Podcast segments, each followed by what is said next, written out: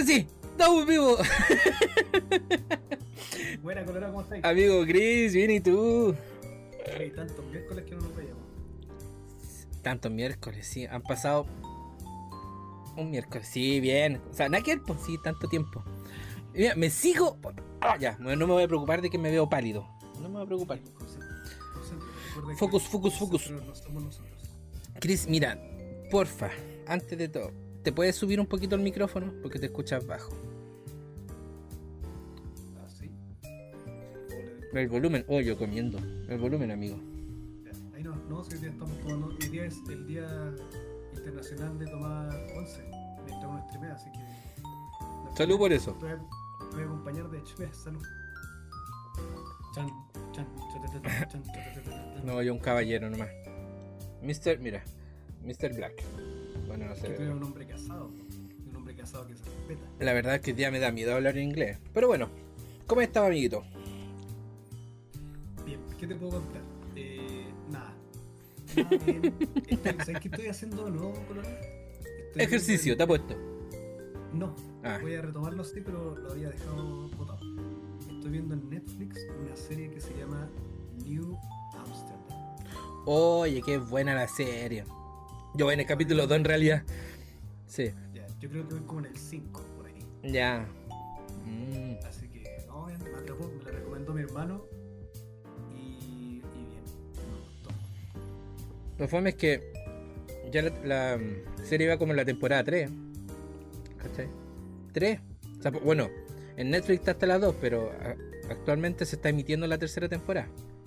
Ah, ya. Obviamente en Netflix no va a llegar, pero salud. Mm, No sé si me pueden confirmar que está bien fuerte la música o no, porque Ya, No yo- te- mira, no- el no tengo el control. Voy a, voy a mutearme. bueno, mientras Chris ve todo eso, sí, está fuerte la música, está bien, está muy peque. Sonando 1, 2, 3, 1, 2, 3, probando, probando, probando mocófono. Qué antiguo, eso es como del chocopete, así cuando se peinaba para el lado. ¿Cachai? Sí, Colorado, la verdad es que la música está fuerte, así que dale, dale, bájale el, el guataje. Ya, le bajo el guataje. Pero está buena la música. Tengo un, un jijo. ¿Hacía un jijo? Sí, andamos, hoy día andamos. Mira, y estamos hasta con la pinta, que Puta, no. No, de- no podía, pero ahí está. Con gorrita, y falta para el lado nomás. Ya, pero bueno, en fin. Eh, oye, Oye, de- Colorado, ah, ¿te puedo hacer una consultita? Ah, empezamos ya con las consultitas. Sí, dígame, dígame, amiguito, ¿qué le pasó? ¿Quién no escuchó? ¿Y, ¿Y qué vamos a hacer hoy día? Hoy día, hoy día, loco, le tengo el terrible invitado. Le tengo, porque, bueno, ya los que nos siguen en Instagram eh, saben quién es el invitado, pero obviamente, mira, provechito. mira, yo comiendo delicadamente sacaba un pedacito de pan y me lo echaba a la boca. Pero usted, amigo, siempre dando la nota alta.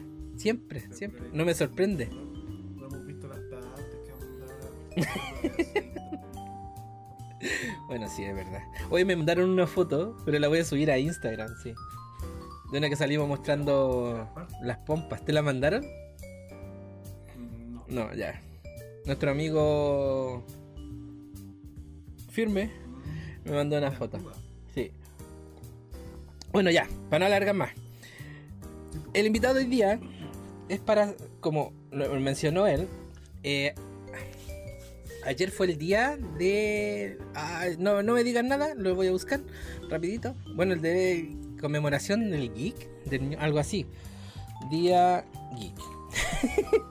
sé que esa palabra me, me produce... Ah, ahí está, el Día del Orgullo Geek. Ahí sí, ayer, día 25 de mayo. y ser geek. No, ¿sabes qué? Esa pregunta se la voy a dejar a nuestro invitado. Sí. Dale. Así que bueno, nuestro invitado, con esta te mato. Y provecho. Ah, me llega a dar eh, arcago. nuestro, invi- nuestro invitado es profe de inglés. Me voy a dar la. Voy a, voy a resumir sí, la, la, la, biblio- la bibliografía, ah, la biografía de su Instagram. Voy a saltar algunos pasos, yo nomás porque. Hasta donde él quiera llegar. Profe de inglés, ¿cierto? Dice, deportista de medio turno. De medio turno. para hacer part-time. Dog Lover. Eh, calladito. Dice, ligero, pensante y sin problemas. Y soñador. Aparte de tener una voz de locutor de radio AM, de esas que ponían los viejos en el día domingo para escuchar tango. Aparte de tener esa voz. Pero esta voz ya se ha escuchado. Anteriormente, cuando éramos podcast. Bueno, en realidad somos podcast, no somos podcast. Pero bueno.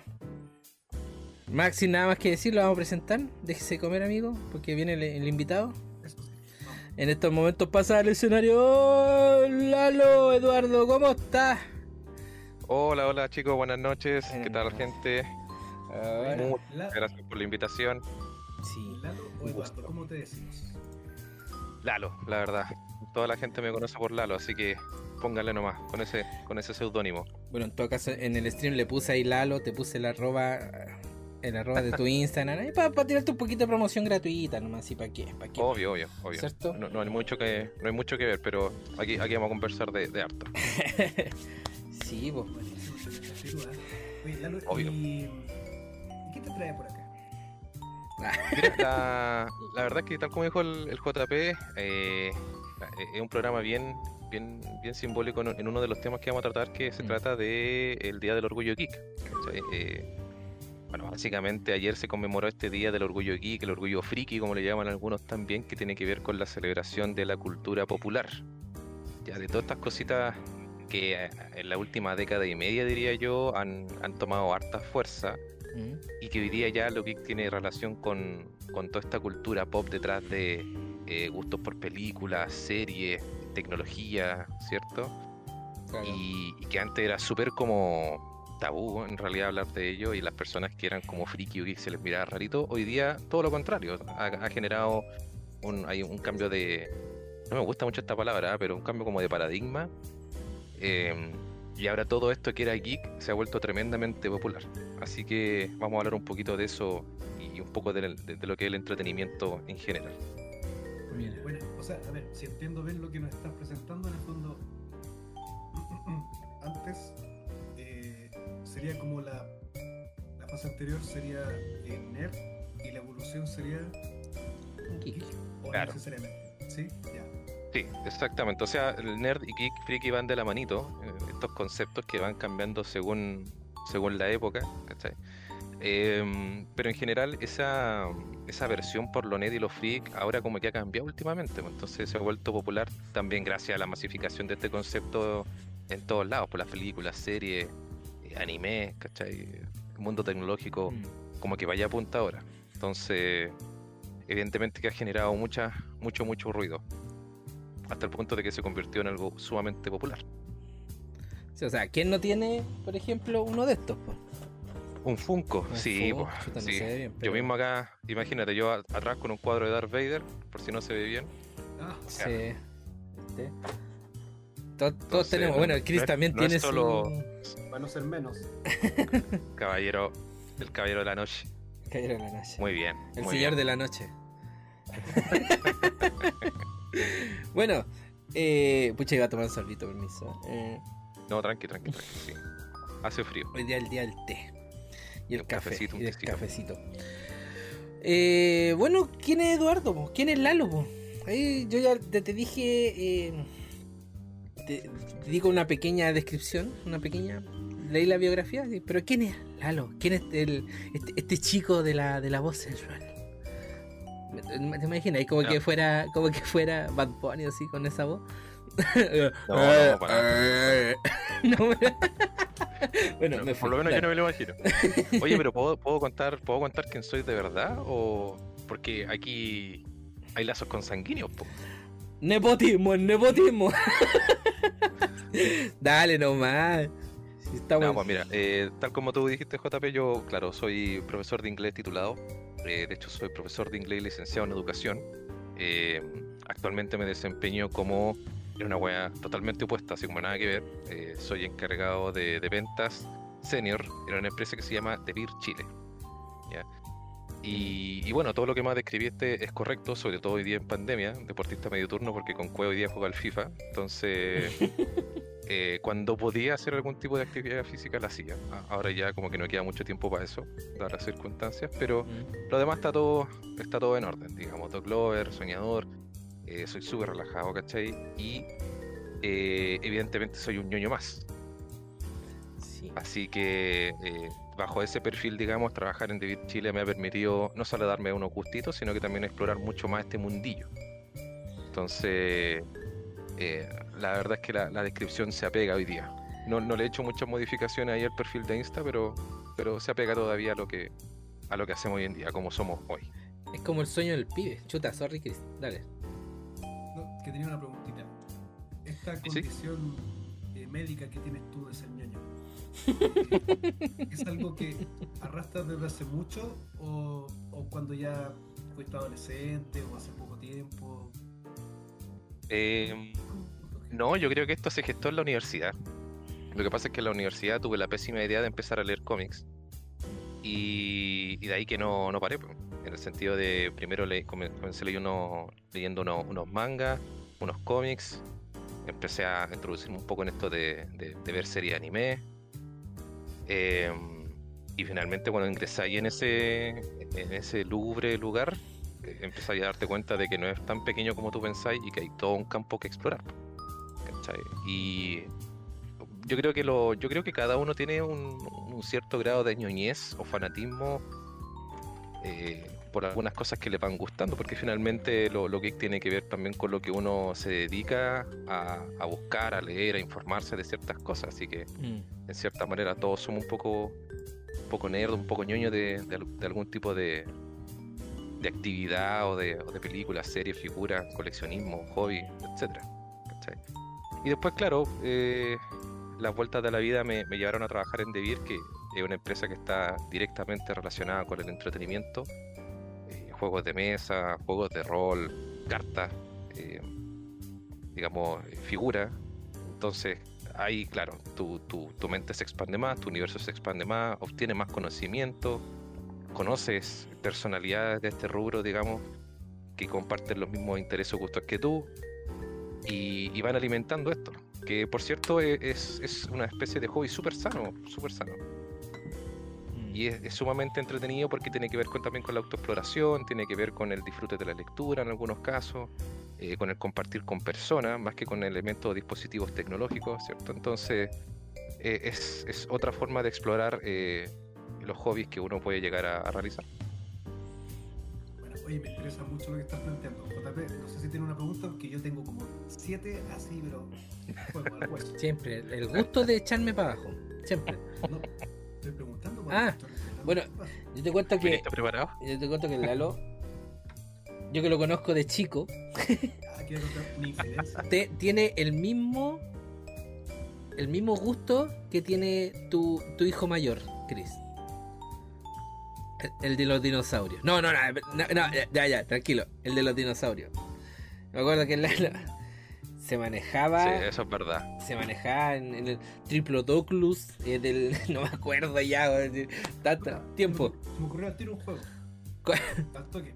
Claro, un desafío. Ah, ya. A ver, cuéntame. Mira, a mí también me gustan mucho los dinosaurios. Entonces me gustaban de chiquito y cuando me encontré con este hijo y me di cuenta que también le gustaban los dinosaurios fue como un, un despertar. La oportunidad. Sí. Entonces, desafío. Tú nombras un dinosaurio, yo nombro otro. Y hasta que, hasta que se quede sin nombres de dinosaurio. ¿Sí? Y ese es el que Perfecto. se declara Ah, ya. Perfecto. Yo soy un mero espectador. Amigo JP, Yo, ¿qué to- yo tomo un cafecito aquí tranquilito. Es que está hablando el presidente. Yo voy a hablar, escuchar al presidente como está hablando en estos momentos. Ya vengo al tiro. Mira, mira, yo te voy a dar dos opciones coloraditas. Tú puedes eh, participar, también decir dinosaurios si que quieres. O Conozco. el- Ya. como tú eres el Tony Stark de este, de este grupo, verificar que los nombres que aparezcan sean reales, porque en una de esas Lalo dice el Estuctututus y resulta que no sale y no, no existe. Amigo, Claro. son muchos nombres y que me ponga a ver eh, es como, no. No, yo prefiero. Yo con suerte me sé lo de los Power Rangers. Y era. Así que nada más. No me meta a mí en cuestiones de que inventó Kimberly, recién. la mejor de todas, Kimberly, la Sí. mejor dinosaurio de todas. Oh, Que en paz descanse. Maravilla. Ya, denle no. Eh, Deja poner música a concurso. ese concurso. Porque en Estamos de Revuelta no venimos a improvisar. Esto estaba preparado en realidad. Eh, fue planificado. Dale, ya lo estuve viendo toda la noche su dinosaurio. ¿Estamos listos, Colorado? Temos listo. Temos listo. Dale, dale nomás. Ya. Yo parto entonces, comenzaré con Baryonyx. Ionix, eh, con un primo, eh, Espinosaurio. Perfecto. Dilophosaurus. Dilo, Ceratosaurio. Ceratosaurio. Ah, tú estás por el lado de los carnívoros. Voy a ir por los, vegeta- por los vegetarianos. Sí. Eh, Estegosaurio. Eh, Brachiosaurio, si es que vamos a hablar de vegetarios. Ya. Entonces, Triceratops. Uno de los regalones de la. Eh, claro, claro. Compsognathus. Consognatus. Míralo, míralo, míralo. Cuando dicen consognatus, yo le imagino al tiro en una playa su cola adelante. Absolutamente, comiéndose a una niña que está caminando tristemente sola y abandonada. Diclofenacus. Diclofenathus prodicus. Diclofenaco. eh, dije Raptor, eh, digo ahora Dimetrodon. Dimetrodon. Muy bien, muy bien. Eh, Albertosaurio. ¿Tú sabes, Colorado, que se- ¿Alberto Plaza? Se llama. ¿Ya? ¿Por qué? su- sus restos fueron eh, encontrados en Alberta, Canadá. En Canadá, exacto. Ah, Mira, bueno. Somos almas gemelas con, con la. Precisamente. Bueno, tú dijiste Albertosaurio, digo Alosaurio. Me encanta, me encanta esa especie. Carnotauro. Lo pensé, lo pensé. Centrosaurio. Eh... Velociraptor, vamos a irnos a los más comunes. Eh, Protoceratops. Tiranosaurio Rex. Iguanodon. El Plateosaurio. Mira, oye, se me gustaba mucho. Fue de las primeras láminas que me salió en, en, en un sobrecito de. por allá por el 94. Eh, Diplodocus. El Pteranodon. Ah, comodadores. Eh, Sí, absolutamente. Quetzalcoatl. ¿Está bien o no? O, o estoy en- Ah, Ese es mexicano, yo, creo que, yo- ese- yo creo que te estás pegando un salto más o menos de, de un par de edades. Ya, Hola. Franker, ¿cómo está? Franker Casino, gracias por pasar por acá. ¿Cuántos dólares perdió hoy día? Bueno, la dejo ahí. Mientras ustedes sigan, yo. Eso, eso es mexicano, Chris. Sí, tienes toda la razón. Sí. Hay, un- hay uno que se parece mucho, no lo puedo recordar, así que voy a nombrar otro, eh. Ah, muy bien. Sí, ese es el símil del Quetzalcoatl. Muy bien, muy bien. Eh, yo diré el apatosaurio. Mm. Yo entonces diré el Plateosaurio. Ya lo dije, señor. ¿En serio? Ah. ¿Lo mencioné. no? Por supuesto. Ple- Plesiosaurus. Ah, nos fuimos al océano. Muy bien. Eh, a ver, yo tengo que decir entonces Parasaurolopus. ¿Cuándo paran ustedes? De verdad. No, es que esto tiene para rato. No es menor mi conocimiento, la verdad, pero debo decir de que hace años que no he investigado o no he continuado con mi con este, con este hobby de investigar más acerca de la paleontología y, y los seres del Cretácico, el Jurásico, etcétera. Eh, Franker, sí, hoy día eh, tenemos invitado a Lalo, aquí especialista geek de hoy, como lo hemos nombrado. Esto es un pause. Eh, eh, sí, pues hoy día es. Vamos a hablar de, de geek, de cartas, de juegos, de juegos de mesa. Ahí va, quédate ahí y te quedas. Bueno, nuestro amigo Franker es nuestro amigo es peruano, por si acaso. Así que bienvenido Un sea si quiere él. quedar acá. Bienvenido. Sí, y es bueno para apostar en los casinos, lo único que puedo decir. Mm. ¿Ya? En los casinos virtuales.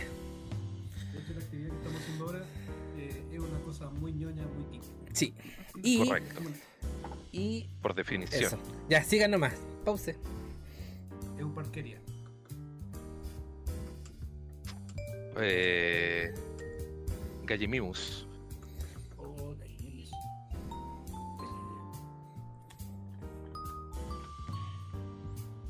Había uno que se llamaba Tiracosaurus. Estiracosaurio. Ah, como el estegosaurio, si no me equivoco. No, ese era uno que tenía, bueno, era más parecido al- a un triceratops. Ah, un triceratops, ¿cierto? Sí. Claro. Eh, el paquicefalosaurio, si no me equivoco. Sí. Ah, Pero con gracia. Obvio. 5, 4, 3, Poco de licauria. Wow, ese sí que no, ese La- sí lo desconocía. la tuya. Lo saqué de aquí. Ah, Sí, de la manga. Wow. Eh, por si acaso. me imagino, me imagino. Oh. Deinonychus. A ese lo conozco. Ese lo conozco, sí. Eh, oh, me estoy quedando sin dinosaurio. ¿Qué, eh, ¿Cuál me queda? Eh, ¿Cuál más? Eh, Del Power Ranger azul. ay, No, pues ya lo nombramos. Ah, sí. Leptoceratops. Eh... Anquilosaurio. Ah, los, los acorazados. Los acorazados. El tanque inmóvil.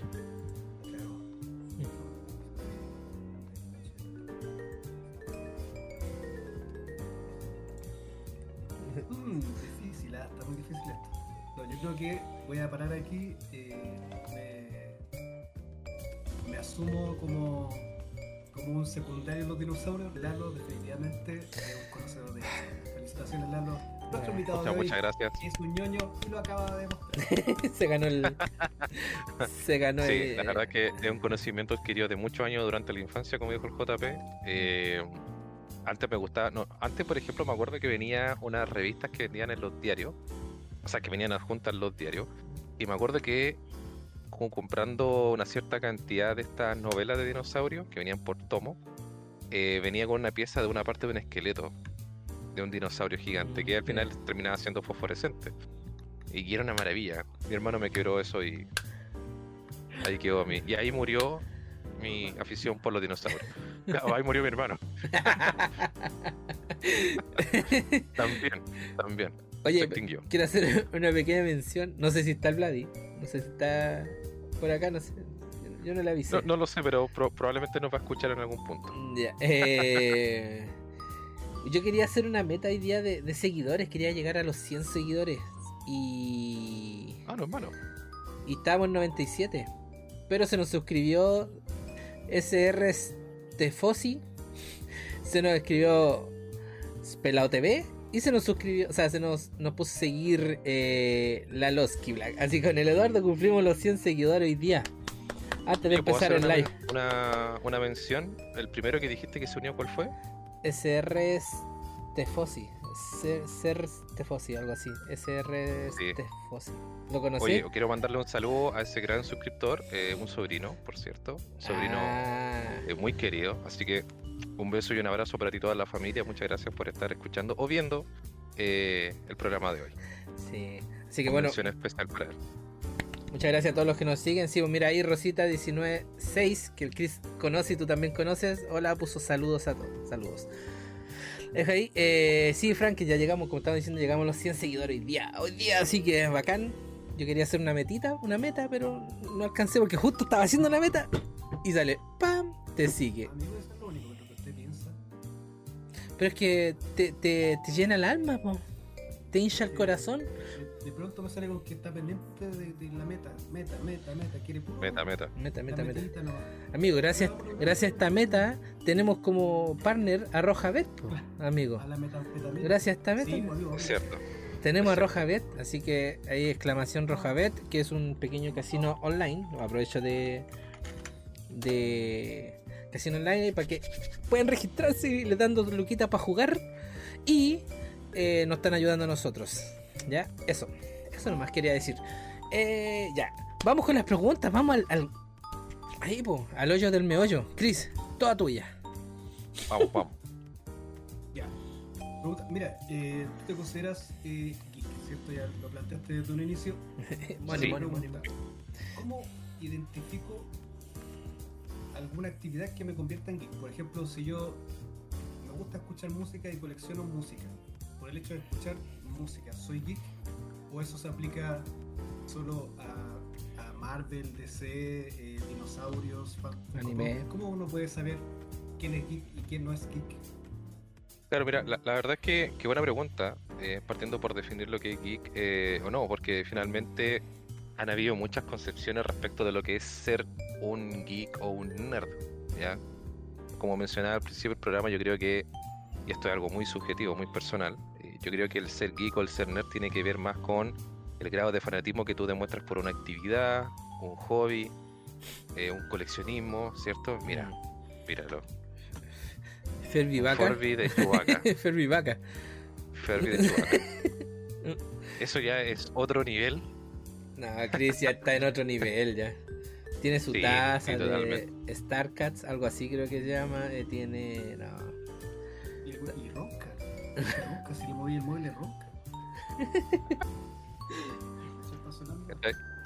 Así que en realidad yo creo que tiene que ser, tiene que ver con eh, la definición propia. Yo creo que es súper difícil tratar de extraerla de como de lo universal a lo particular, ¿cachai? Y, y en ese sentido yo creo que eh, todavía existe una concepción muy amplia, sobre todo hoy día, que se ha masificado y popularizado mucho este concepto. Em, pero finalmente yo creo que tiene que ver con el grado de fanatismo o, cariño por, como dije, una, actividad, por un hobby, por un, por un, pasatiempo, por un coleccionismo, etcétera, etcétera. ¿cachai? Entonces, ¿pueden haber fans de geeks de la música? Por supuesto que sí. Pueden haber geeks de las películas, pueden haber geeks de las series, eh, nerd tecnológico, nerd, eh, digamos, relacionado con el modelismo, el coleccionismo, ¿cachai? Y, finalmente vamos, vamos ampliando el espectro. Así que por eso te decía de que en realidad todos creo yo tenemos un grado de cierto fanatismo o, o nerdismo eh, bien, bien presente en cada uno nuestro cuando te toca hablar de algo que te gusta mucho, de algo que sigues mucho. ¿cachai? Puede ser los dinosaurios en mi caso, eh, la, la saga de, serie anime o, o incluso cómics, ¿cierto? Coleccionismo de figuras de cualquier tipo, desde lo, desde lo más simple como, eh, no sé, pues miniaturas, pasando por los Funko hasta ya figuras de acción súper complejas, hasta Mm. lo que es estas figuras de resina que son tremendamente caras, ¿cachai? Eh, todos tenemos algún grado de, de- de geek o de nerd in- inserto. Todo lo llevamos adentro. Sí, totalmente, Sí. totalmente. Por ejemplo, Es ya cosa cuando. de eh, encontrar el, el- aquello que nos motive, ¿no? o sea, y el Chris me dijo: Yo ya tengo estos tres Funko y quiero más. Quiero la colección de The Big Bang Theory. Eso fue lo que me dijo. Así, así comienza, así comienza todo. Después que Chris, ¿ya la tení? en este vórtice, eh, ¿La compraste, Chris? ¿La colección de The Big. Bang? No, no, no. Mira, en Funko solo tengo. eh, me armé mi banda, una de mis bandas favoritas en Funko. Y solo tengo Sheldon Cooper eh, disfrazado de Flash. Eso es lo que hay hasta ahora, pero no. Ah, no buenísimo. la colección. Qué específico, pero qué bacán. Sí. Me hubiese gustado más el Sheldon. Sheldon, Sheldon no, porque igual uno Claro. ve dice es Flash, pero. Pero es Sheldon Flash, y eso solo lo sabemos algunas. Ah, sí. Oye, pues, eh, bueno, no, dijiste que estás trabajando en. ¿Cómo es? Devir, no, pues. De Beer Chile. Devir correcto. Chile. Es que yo Sí, siempre. sí. Yo pensé que era Devir, pero Devir Chile. De ahí nos dijiste que. Sí, ah, La, la pronunciación ahí ya eh, es un poco lo mismo. sí. Are you sure? Ah, ya Sí, empezó Chris con bueno, ¿qué- ¿a qué se dedica? Oh, esta, esta es Chris, esta es la jugada, la jugada, ¿qué te voy a hacer? Vamos a hablar de esta marca? Ya, eh, ojalá que resulte algo. Pero, no escucho nada, Chris. No, ¿de qué? Ya no hablaste así como a grandes rasgos, pero eh, la historia de Devir Chile. Porque sabemos que hay más, o por lo menos se sabe que hay más en Argentina, creo que hay más. No me acuerdo, lo Sí, vi en la página. Tenemos, tenemos como, como grupo, como grupo de DeVir presencia en varios países. Eh, bueno, como para complementar en realidad, pues, eh, DeVir Chile es una, es una empresa que se dedica desde hace muchísimos años atrás ya eh, a, la, a la distribución y a la venta de productos de entretenimiento análogo. Eh, de hecho, el, el lema nuestro en algún punto fue vivimos o vivir jugando, ya sin imaginación no hay futuro, que tienen que ver también con la visión que tiene la empresa de, de cómo transmitir más, más que solo jueguitos, porque finalmente eh, es otro tipo de rubro. ¿cachai? Entonces, la verdad es que ha sido toda una experiencia. Eh, Devir como tal nació en Brasil. ¿ya? Ah. Eh, su primera sede nació en Brasil, si no me equivoco, en el 85. Ahí puede que te- tenga un poquito de fase, pero si no me equivoco, en el 85 nació eh, a través de un grupo de precisamente ñoños fanáticos de la literatura de ciencia ficción y fantasía que eh, en un principio distribuían y vendían cómics. ¿ya? Entonces, eh, bueno, posteriormente este grupito de personas fue creciendo hasta formar una empresa y el, objetivo principal siempre fue tratar de difundir los, los hobbies que fomentaban la imaginación. ¿ya? Entonces, entre, entre tantas ventas, negociaciones y conocer gente y ampliar este, este rubro en el país, eh, se fueron a España. ¿ya? Y allí comenzó una, una- un crecimiento pero exponencial cuando De Beer logra una alianza eh, estratégica, de hecho creo que es la más importante, con Cosmos, ¿ya? que es la empresa alemana que fabrica Catán. ¿ya? De ahí para adelante el resto es pura historia. Eh, se empezaron a fundar evidentemente oficinas en varios países, eh, hasta el punto en que ya tenemos dos oficinas en Estados Unidos, una en México, eh, en Sudamérica tenemos una en Colombia, Argentina, Chile. Chile es la más antigua de, Sudamérica, por cierto, con aproximadamente 14 15 años. Y bueno, en Europa tenemos en España, Portugal, Italia, digamos, y, y ahora tenemos un mercado gigantesco. Acá en Chile tenemos aproximadamente más de 500 puntos de venta a lo largo del país, desde norte a extremo sur. Y evidentemente que el catálogo se ha ampliado a niveles infinitos, o sea, no infinitos, pero eh, inimaginablemente grandes, o sea, con, con stock de más de 5.000 tipos de productos distintos. Eh, no solo no solo cómics, ya dejamos mucho, hace mucho tiempo atrás esa, es- ese rubro, digamos, en la empresa, ahora nos dedicamos a la venta de juegos de mesa, juegos de cartas, juegos de rol, accesorios y, y la verdad es que le ha ido bastante, bastante bien. Una historia bien, bien, bien bonita, la verdad, porque eh, todo este crecimiento ha sido de la mano del entretenimiento, lo cual no es muy, no es muy usual escucharlo. Entonces, como les decía en un principio de vivir, el, el objetivo principal es más allá de entregarte los juegos, entregarte una experiencia. Los juegos que nosotros entregamos, vendemos y comercializamos finalmente a, a- a todos los puntos de venta eh, son un tipo de entretenimiento muy distinto a, a- los videojuegos, eh, a lo que pueden ofrecer los videojuegos, porque el juego de mesa tiene otro impacto sobre las personas que lo utilizan. Eh, los juegos de mesa tienen características que hacen que la gente se reúna en una mesa, compartan un tipo de experiencia que es súper distinta a la, video- a la de los videojuegos, ¿cierto? Y, y finalmente, eh, nosotros también a través de distintas actividades, antes de la pandemia por supuesto, también fomentamos ese mismo tipo de experiencia con eventos, promociones, lanzamientos de juegos, ¿no es verdad? Y eso ha, hecho de que en la última década, de la mano de todo este fenómeno global de la popularización de lo que es geek, eh, hayan hecho que los juegos de mesa estén presentes en casi todas las familias de nuestro país. Entonces, el, crecimiento, como les decía, ha sido exponencial. Eh, hoy día contamos con, el respaldo de grandes, grandes, grandes marcas que avalan nuestro trabajo y nos permiten seguir distribuyendo productos de todo tipo. Eh, como les decía, es uno de ellos. Trabajamos con marcas como Wizard of the Coast, que hace el juego de cartas de Magic the Gathering. eh, Pokémon Company, que no- nos entrega servicio a través del juego de cartas de Pokémon. Y Konami, que es la empresa que nos provee de Yu-Gi-Oh! Entre otras tantas marcas de juegos de mesa como Blue Orange, TCG Factory, Maldon, eh, GenX, Gigamic.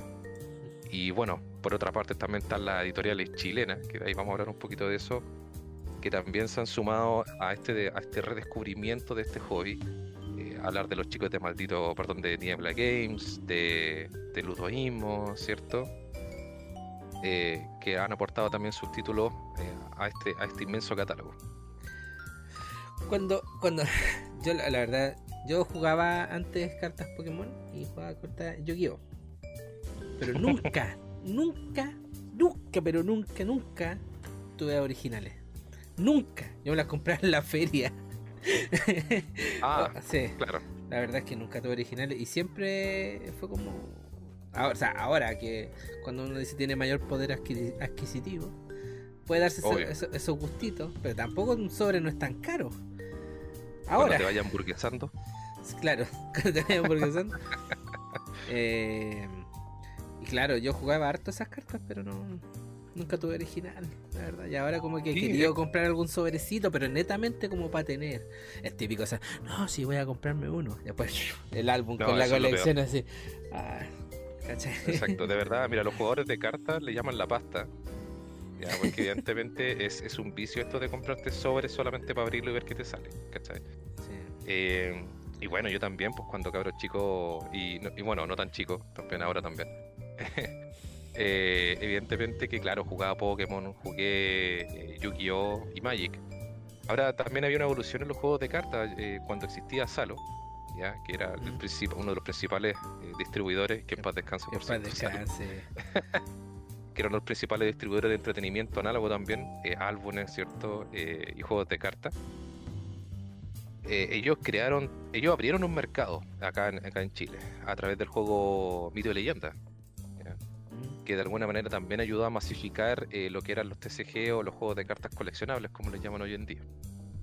Y claro, con la, con la llegada de Pokémon eh, y Yu-Gi-Oh! eh, y Magic en, en un plano mucho más grande, porque Magic es un juego, es el padre de todos los juegos de cartas coleccionables, por así decirlo.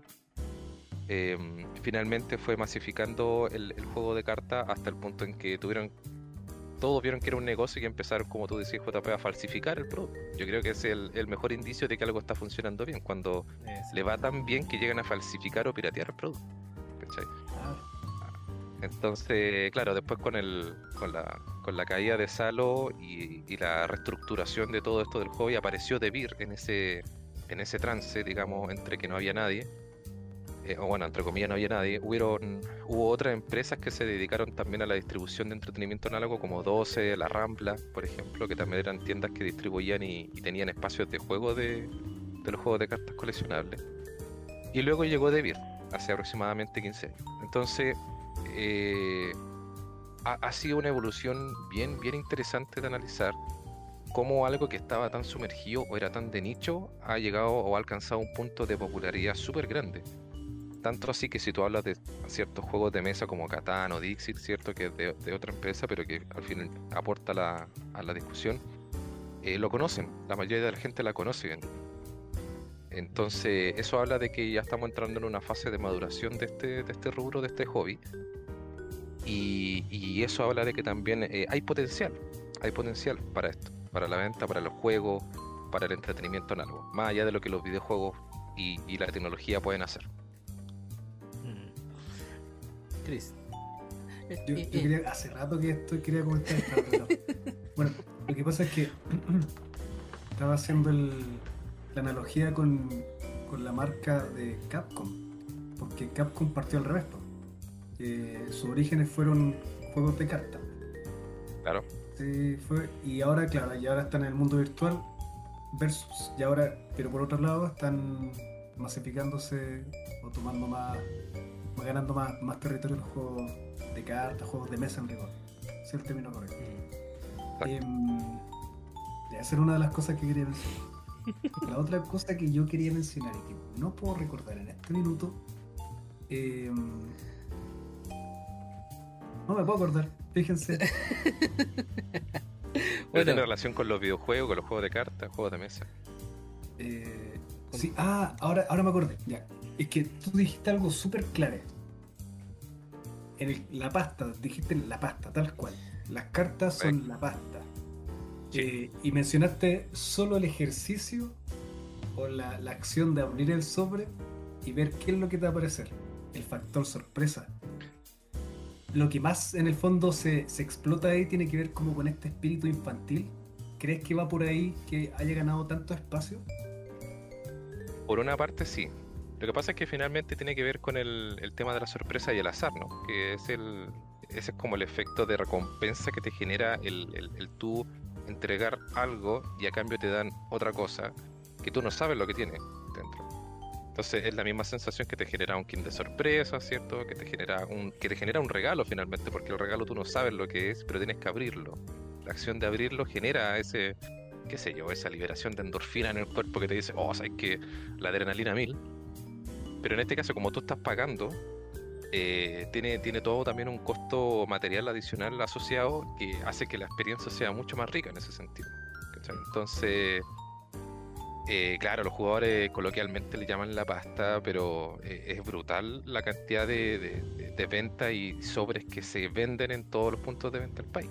¿cachai? Cuando sale una edición nueva de Pokémon Magic o Yugi, eh, hay grupos, hay cadenas de spoiler ¿cachai? Que, generan un ruido previo, un- una, efervescencia previa al lanzamiento de la edición que hace que el producto tenga una mayor rotación. Entonces, cuando empiezan a salir, por ejemplo, spoilers o de, cartas que van a salir en la siguiente edición, hay grupos que comparten las cartas, eh, se generan eh, trending topics de ciertas, digamos, en ciertos grupos de Facebook o redes sociales, ¿cierto? Que se dedican a hablar exclusivamente de esto. Y ese es el, ese es el impacto que genera un pedazo de cartón, porque finalmente es eso. Entonces, el valor adicional que le entregan a ese tipo de objeto material y a la experiencia eh, es, algo pero fenomenal. Pero ese pedazo de cartón que un- un- uno dice puede costar 5 mil dólares, 6 mil dólares, 10 mil dólares. Porque ahora últimamente, bueno, no sé si últimamente, pero sí en YouTube, el más uno de los más famosos videos, o sea, más, más vistos es del Rubius abriendo sobre buscando el Charizard perfecto, el Charizard de 10 Claro. de 10. El ¿Cachai? que vale miles de dólares. Miles de dólares, sí, pues entonces. Sí, y eso fue, eso también es solo una especie de, de, de trending que se generan en las redes sociales que tienen que ver con volver a esto, volver a, algo súper básico como es, ¿sabéis qué? Yo quiero transmitir algo que, que va a ser abrir un sobre. Me compro una caja de sobres de la primera edición de Pokémon, que es una de las más raras, por cierto, y de las más más caras cara, también. sí. Eh, pero se, puede dar el- se pueden dar el lujo ellos, ¿no? De, de- de comprar Sí. eh, estos, estos displays. Uno, no les sale nada, no les cuesta nada. Y, y claro, y genera mucho, mucha efervescencia, genera mucha tensión. eh, hay muchísima gente, millones de personas que les gusta esto de- del hobby de las cartas. En Estados Unidos, el, el- el- impacto que generan la- los juegos de cartas como Yu-Gi-Oh!, Magic y Pokémon también raya en lo enfermizo. O sea, hay varios videos, no sé, de ahí pueden buscar ustedes, pero hay varios videos en donde la gente se graba entrando a los supermercados a, rapiñar los últimos productos de Pokémon que van quedando en la góndola. Entonces, y eso es hoy día. Ya hoy día, eh, digamos, en pleno 2021, ¿cierto? Entonces eso significa que estas cosas no pasan de moda. Están ahí, presentes, están latentes. ¿Ya? Porque tienen, apelan a algo que tú decías muy bien, Chris, que es algo como un impulso súper infantil, ¿cierto? Que, muchas veces reprimimos por X circunstancia, pero que sigue ahí, latente. Sí, por ejemplo, sorry, Chris, eh, por ejemplo, hoy día yo me metí a la página de Panini y vi que seguían vendiendo álbumes. Álbumes. Sí, Álbumes, perdón, álbumes. mes. Y pues. 25, yo dije, oh, hay uno de la NBA. Y como ah, me gusta la NBA de esta temporada eh, 2020-2021, 17 lucas con 25 sobre. Yo así le decía a los chiquillos, quiero comprar esto, quiero. No importa que no lo llenen, no importa, pero ya, ya de, de- de tener eso de nuevo, el gustito de dar vuelta una hojita, pegar la, la laminita, ¿cachai? Tener esos recuerdos de, de- infancia. eh, que una vez también lo hablamos, no, bueno, en aquellos tiempos los podcasts, que yo iba al Persa Zapadora donde un caballero que vendía lámina suelta y, y ahí tú veías, ah, me falta esta lámina así. Caballero le compraba y todo ese recuerdo que te trae poder tener un álbum nuevo, ¿cachai? No sé. Y creo que lo voy a comprar. Pero, eh, Sí. De hecho, ese otro negocio es súper fuerte. ¿ah? El- la, la- la venta de, de- de cartas sueltas es, es un negocio aparte que eh, genera muchas lucas, mm, digamos, no, no visibles. Porque en realidad hay muchas, muchas tiendas, muchos puntos de venta que se dedican a abrir los productos sellados, eh, evidentemente abrir muchas, muchas cajas de sobre y después juntar estas cartitas en carpeta y ponerlas a la venta. Y finalmente con la venta individual de estas cartas puedes obtener mucho más rédito que vendiendo el producto sellado. Y hay todo un mercado, eh, digamos, paralelo que, que se dedica a eso. ¿Cachai? Así que es, también es todo un fenómeno también aquello. Y a eso yo vi un español también que abrió los sobres con el rubio y el tipo contaba porque le hicieron una entrevista. Yo sabía que en Estados Unidos vendían X Charizard o X cartas, porque Charizard es como el más cotizado de, de la primera generación, si no me equivoco. Y el, Una de las más cotizadas, sí. Y el tipo supo que en Estados Unidos vendían en una tienda esa carta. Dice que el tipo por Instagram se contactó con cualquier persona que, que vivía en Estados Unidos cerca de esa tienda. Le dijo, toma, eh, ¿me podéis comprar esta carta? Sin conocerlo, le pasó los 2.000, 3.000 dólares que era. El tipo fue, se lo compró y se lo mandó por correo. La carta, o sea, el nivel, y él estando en España, el nivel de, de, de- Wow. de querer tener esa carta, de, coleccionar, ¿cachai? Que a lo mejor es, el, es la carta 10 de 10, ¿cachai? Y te toca el, el premio el premio gordo. Decir Así como también podéis fracasar. Sí, es arriesgarse. pues. es un riesgo, si finalmente es Mm. azar. Si cualquiera un casino. ¿cachai? No, no hablemos de Eh, así, la, diferencia, la diferencia es que esto no es considerado totalmente azar porque los, los juegos de cartas, los sobres te garantizan una cierta cantidad de cartas Mm. eh, y, una, y una rareza finalmente asociada eh, por sobre. Entonces siempre vas a obtener mínimo algo. Y si eso te lo, te lo, digamos, te lo pintan desde antes, te lo describen desde antes, eh, ya no, no es tanto azar. ¿cierto? O sea, dicen que una caja, no. una entre mil te va a salir esa carta. Una entre mil. Por ejemplo, si tú, si tú manejas esa, ese tipo de estadística, claramente podría hacer algo al respecto. Mm. Bueno, el. Chris, dale. Sí, que estaba pensando en, en los juegos. Bueno, en primera instancia, hasta antes de que eh, Lalo nos explicara, yo pensaba que estas marcas, así como eh, Devir o Devir, eh, hacían los juegos. Pero no, veo que son, distribuyen, no es que tengan gente pensando en inventar juegos, por lo visto. Solamente Eh. Claro, o sea, eh, se, pues, se gesta un poco de las dos. Eh, lo que pasa es que, bueno, detrás de esto hay toda una, una máquina gigante en cuanto a edición y creación de títulos. Eh, como les decía, esto es muy, muy, muy grande. La cantidad de lucas que mueve gigante, gigante, gigante, gigante. No solo en Chile, sino que en Europa principalmente. Y, y bueno, hay toda una industria de edición de juegos al año tiene, o sea, tienen que considerar ustedes que al año salen algo así como 5.000 unidades de juegos de mesa distintos, Al año. lo cual es una brutalidad, es una Ah, brutalidad. wow. Eh, tanto así que hay eventos mundiales en donde se premia ya a los mejores juegos del año, lo que vendría siendo como los premios Oscar, suponte tú. Eh, pero eh, esta premiación se realiza en Alemania, en donde está uno de los eventos más importantes de- de- de este hobby, Mm. Eh, y el, la- el premio se llama Spiel des Jahres. Spiel des Jahres. Es un título alemán que significa el juego del año.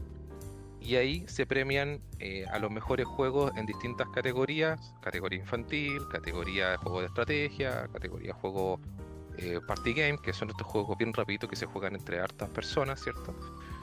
Em, y finalmente, lo bueno de estas premiaciones es que le garantizan al juego una popularidad, pero mundial.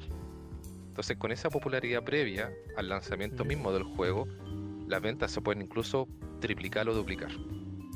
Entonces, la- estas grandes editoriales compiten por sacar títulos finalmente con distintas mecánicas o distintas características para convertirse en el juego del año y ser y vender muchísima unidad, porque evidentemente esto también es un negocio. Entonces, eh, hay editoriales pequeñas que sacan grandes juegos, luego se, se unen con otros. Las grandes distribuidoras del mundo toman algunas editoriales y se hacen cargo de la distribución de los productos.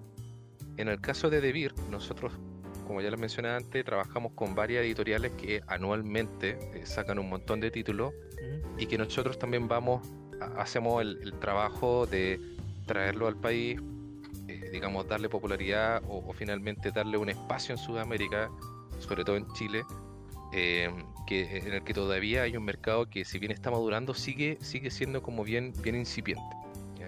Carece de algunas cositas como para llegar a ser un mercado maduro, pero la verdad es que día a día eh, hay más gente interesada, sobre todo en pandemia, sobre todo en pandemia. Y a eso nos tomamos, de, o sea, por, por lo menos para saber de, de, de cuáles son los juegos más vendidos.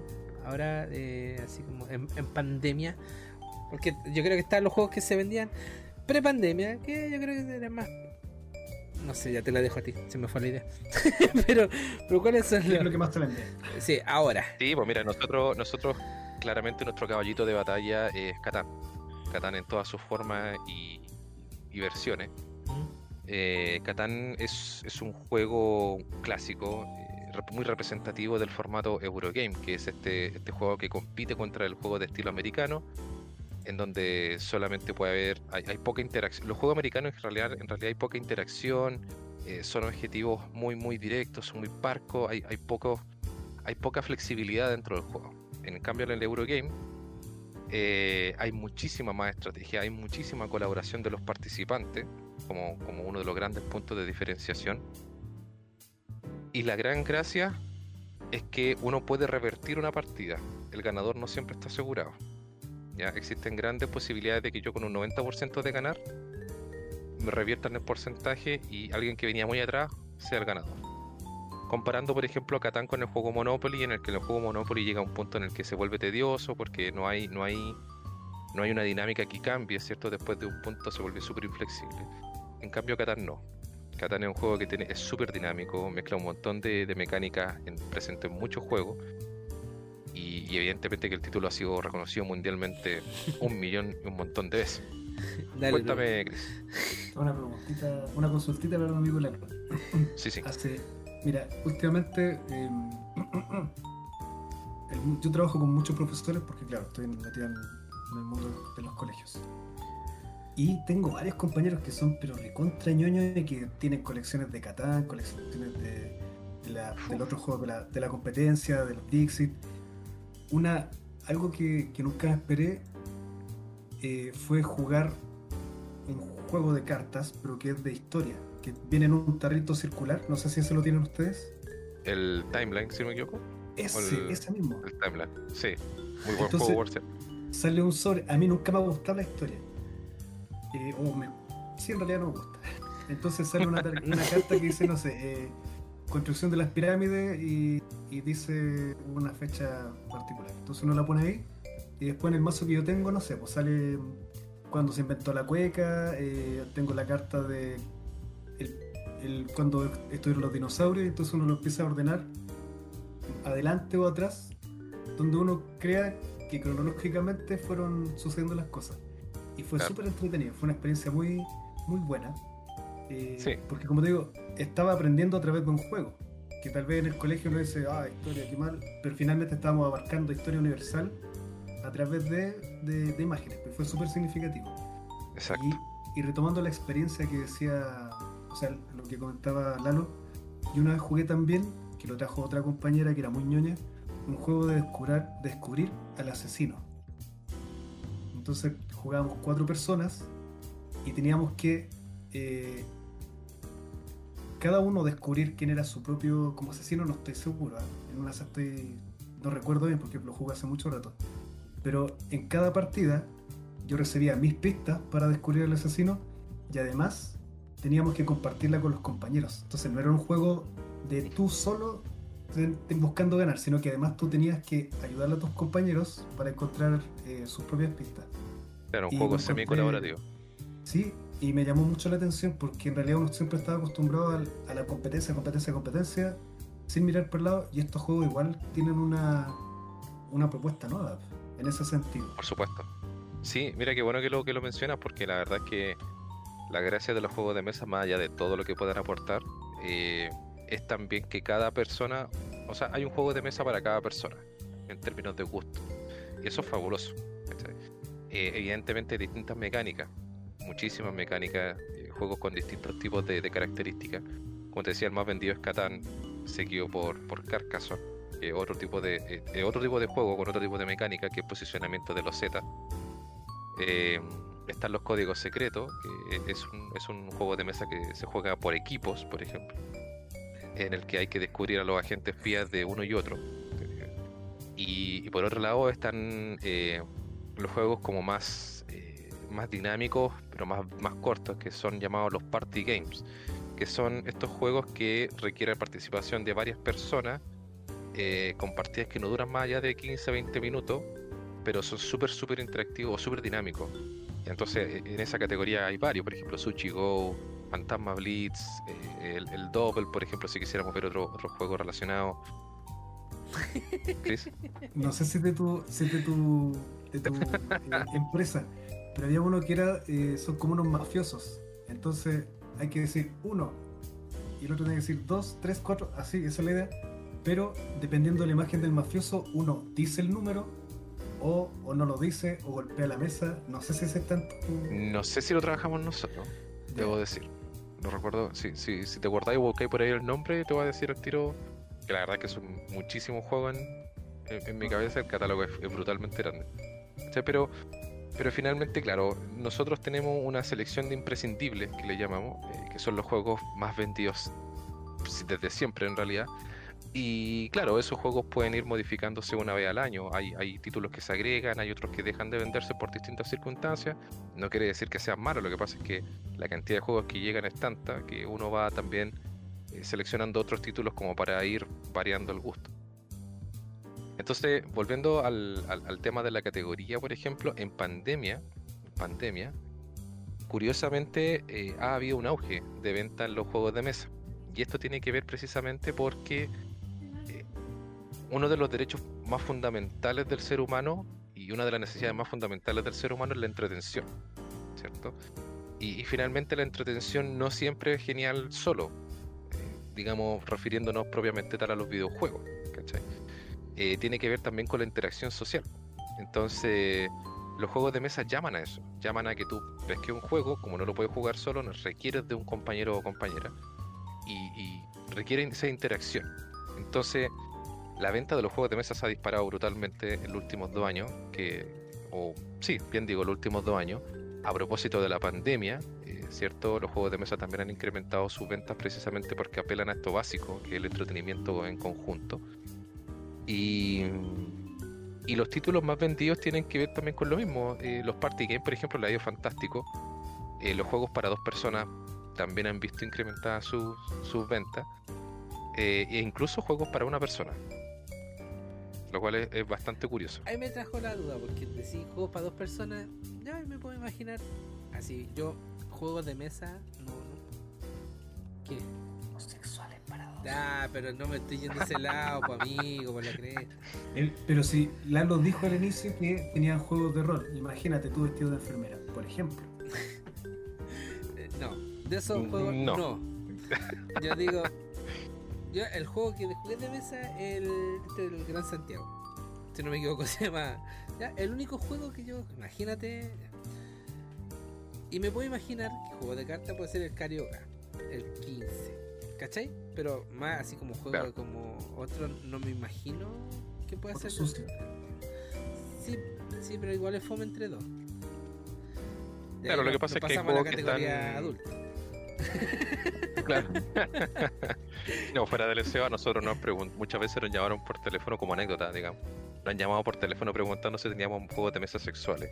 Es, eh, no sé cómo describirlo. Es a lo menos interesante. Pero es un área que nosotros nos vamos a explorar como, como empresa, ¿cachai? Pero sí nos han llegado muchos requerimientos de aquello. Y hoy día se, se trabaja mucho eso, ¿cachai? En los sex shops, por ejemplo, ha- ha- también había una- un auge en ese tipo de, de jueguitos de, de índole erótica, ¿cachai? Entonces, igual es como un fenómeno interesante de analizar. Escrúpulos, por ejemplo, ese es un juego súper antiguo. Muy antiguo, sí, Mm, muy, muy, muy antiguo. No lo O sea, entonces, el, No, te dijeron que No. no, hombre. Oye, no, insistente, es como el, el viejo que. tenías que preguntar, tenías que preguntar, está bien, está bien. Ya, Exacto. ¿como qué juegos de dos? Mira, tenemos, bueno, hay algunos que son súper cabezones, ¿cachai? Son súper peludos. eh, como el Twilight Struggle, por ejemplo, que recrea el, el conflicto de la Guerra Fría de Estados Unidos, ¿cachai? Twilight, Entonces- ¿cuánto?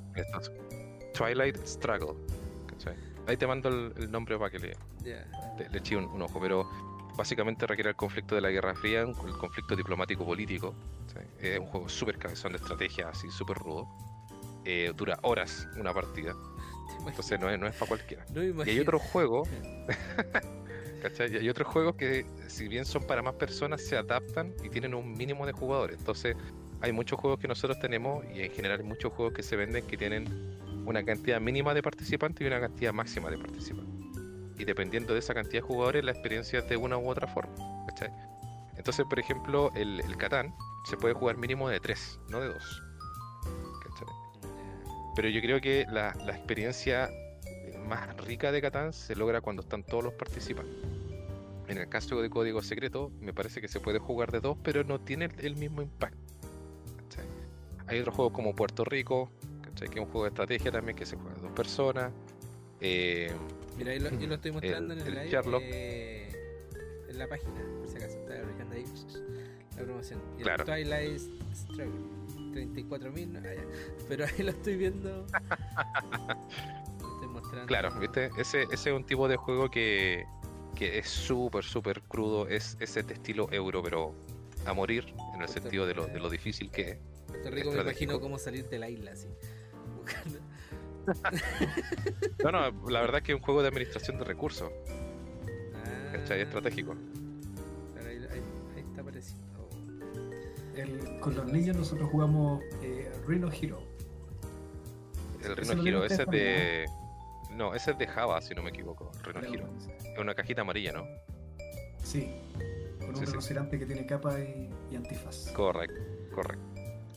Sí, entonces, como te digo, la, verdad es que juegos de dos, eh, bueno, es como para darse una vuelta en el catálogo, la verdad. El Sushi Go, Código Secreto, el Fantasma Blitz, eh, La Isla Prohibida también es muy entretenido de dos personas, ¿cachai? Que es un juego cooperativo. Y de ahí saltamos a lo que son ya las mecánicas, ¿cachai? Que es otra área de los juegos de mesa. Eh, están los juegos estratégicos, están los juegos cooperativos, están los juegos semi-cooperativos. Lo estratégico es básicamente que yo juego en el que todos los participantes compiten entre sí y hay un solo ganador. Después están los juegos cooperativos en los que todos los participantes tienen que colaborar entre sí eh, para derrotar al tablero. Porque el tablero es el enemigo. Entonces hay un objetivo en común. Entonces ese es otro tipo de mecánica que no les gusta a todos, pero es súper entretenido. Hay un, hay un montón de, de- de juegos referentes a esa mecánica. Y finalmente está el semi-cooperativo, que son estos juegos como de alta traición, en donde tenéis que jugar con un par de personas más para derrotar al equipo rival, que es como el que tú mencionabas, Chris, que era el juego de esto de, los de los asesinos, pues, ¿no? Sí, En el que tenéis que encontrar algo como para, para ser el, el ganador. Tiempo, tiempo, tiempo. Ahora mi pregunta. Yo sé que ya, ya llevas tiempo en esto. En esto. ¿Has tenido que probar todos los juegos? ¿O te tenés que aprender el manual como para poder explicarlo y que, que, que la gente pueda vender este juego? Evidentemente, para, para explicar bien un juego, Sí. idealmente tenés que conocerlo, ¿cachai? Pero no es que lo haya jugado todo. O sea, hoy día tenemos, como les decía, así como 5.000 juegos, no lo he jugado todo, imposible. Sí tenemos gente en Devir que se encarga de, de probar cada juego que va llegando, lo cual admiro mucho, porque yo no sé cómo les, cómo les queda cabeza para eso. Pero, pero evidentemente cuando tú estás inserto en el negocio de las ventas, eh, conocer tu producto te entrega un plus. Te entrega un plus en el sentido de que tú sabes explicarlo mejor, puedes ofrecerlo y venderlo mejor finalmente. ¿Cachai? Entonces, ayuda, sí. ¿Es posible con todos? No lo sé. es muy grande el catálogo. Pero sí vas eh, teniendo juegos favoritos. Yo tengo acá mi propia ludoteca. Tengo poquitos juegos porque el otro los tengo en la oficina. Eh, yo estoy trabajando remoto actualmente, así que por pandemia. Pero claro, tú a la medida que vais conociendo juegos, hay ciertas mecánicas que te van eh, siendo más atractivas que otras. ¿cachai? Entonces, tenía algunos títulos así como tus regalones. ¿cachai? Mira, aquí estoy viendo, estoy mostrando el Sushi Go. Me llamó la atención por el nombre. Entre 2 a 5 jugadores, tiempo de juego 15 minutos. Dice acá, Es un party rápido. dice, Es acaba, un party game. acabas de pedir tu orden de sushi, estás muriendo de hambre y todo lo que deseas es poder sacar tus palillos, separarlos y empezar a disfrutar tu orden. Se acerca el mozo con la tabla y en, el- cuanto llega a tu mesa ves tu sushi, pero con unas caras demasiado tiernas y lindas como para Exacto. Me llamó la atención. Sí, mira, Sushi Go, Sushi Go es un juego muy, muy eh, atractivo visualmente. En la cajita de lata, la- la- las cartas, es un juego de cartas, en, en pocas palabras. Eh, y es un juego de estilo draft. En el sentido de que tienes que tú tener una, una cantidad de cartas en la mano, vas dejando una en el tablero y pasar la, la mano a la de la derecha. Y así vas armando combinaciones de sushi. Nigiri con, con panko, etcétera. Cada combinación de sushi distinta va puntuando en mayor o menor medida. El objetivo es puntuar más. Oye, yo recuerdo que cuando jugamos el, el virus, ese era para terminar todos peleados, porque Ah, Eh, sí, eh, el virus. ahí era, era para enemistarse todo el rato. La pasamos Sí, sí, sí, sí. Amigo, tú puros correcto. amigos ñoños, ñoños, puros niños, o sea, amigos geek, la verdad. Sí, per- pertenezco al, al círculo igual por lo que veo. Pero yo quería a- abrir un poco más el tema porque hasta ahora no- en el fondo nos concentramos al- en cuanto al- a los juegos de mesa y que es como el- en lo que te estás desarrollando ahora en tu, en tu trabajo. Pero quería volver al, al concepto mayor que es esto de ser geek. Eh. Como profesor de inglés, voy a tratar de pronunciarlo bien. La serie Big Bang Theory. ¿La conoces? Ok. Por supuesto que sí. ¿Sí? Vi cada una de las temporadas. Ya, JP, ¿tú también la conoces? Sí. Yes. ¿Crees que haya sido parte de la influencia, o, tal capaz que no, en, en cuanto a este cambio de paradigma? Porque en el fondo es una serie que habla sobre nerds, esos son los protagonistas, y, y finalmente muestran también el lado atractivo de los nerds. En el fondo, no refiriéndome a belleza erótica, sino eh, que esto de coleccionar cosas, que, que sean tan apasionados, que las convenciones que tienen que ir al cruzar, no sé, medio de Estados Unidos para llegar a la convención de, de no sé dónde, porque cuando los, los que están en la convención pueden comprar el juguete o la polera o el, o el póster específico, conseguir la firma de... Em, ¿Crees que representa esa serie en parte como el, espíritu de los geeks o nerds? Absolutamente. Estoy absolutamente de acuerdo. Eh, yo creo que en este en este cambio eh, de cómo la cultura, la subcultura geek tomó una, una relevancia súper importante, se debe también en parte a la masificación de esto como algo normal. Y en ese sentido, series como Big Bang Theory, que habla de un grupo de personas que son absolutamente ñoñas, eh, que te presentan su situación cotidiana día a día, indicándote que no, no son fenómenos, que no son eh, así como seres de laboratorio o apartados tímidos desplazados por la sociedad, sino que son personas que disfrutan otro tipo de cosas que la gente normalmente no disfrutaría. Tiene que ver también con la masificación y la, y la, y la digamos, la- el, el alzamiento de la popularidad de los nerds. Entonces, eh, aún es más, o sea, como te pongo como ejemplo, en la serie Big Bang Theory muchas veces ellos aparecen jugando juegos de mesa que incluso son títulos que nosotros trabajamos. La isla prohibida Catán, por ejemplo. Entonces, eh, claro, tienen la versión en inglés, evidentemente. Pero eso habla de que eh, De En un momento-. Forbidden, Forbidden, Olvide. Forbidden Island. ¿cachai? Ya. Entonces, No es eso habla también de que- británico. Ah, ya. Tranquilo, no te preocupes, yo te entendí. Sí. Entonces, este, este cambio radical en la percepción de, de cómo nosotros vemos lo geek eh, fue haciendo de que se fuese ampliando y abriendo este mundillo al resto del- de, de la sociedad. pues, y la aparición de esta serie tiene que ver también con eso. ¿cachai? Y ayudó a eso. Eh, finalmente nosotros adoptamos este tipo de fanatismo o nerdismo, ¿cachai? Por las cosas que no, lo son, no son así como normales. eh, tuviese, un- un- una, tuviese cabida dentro de la sociedad. ¿cachai?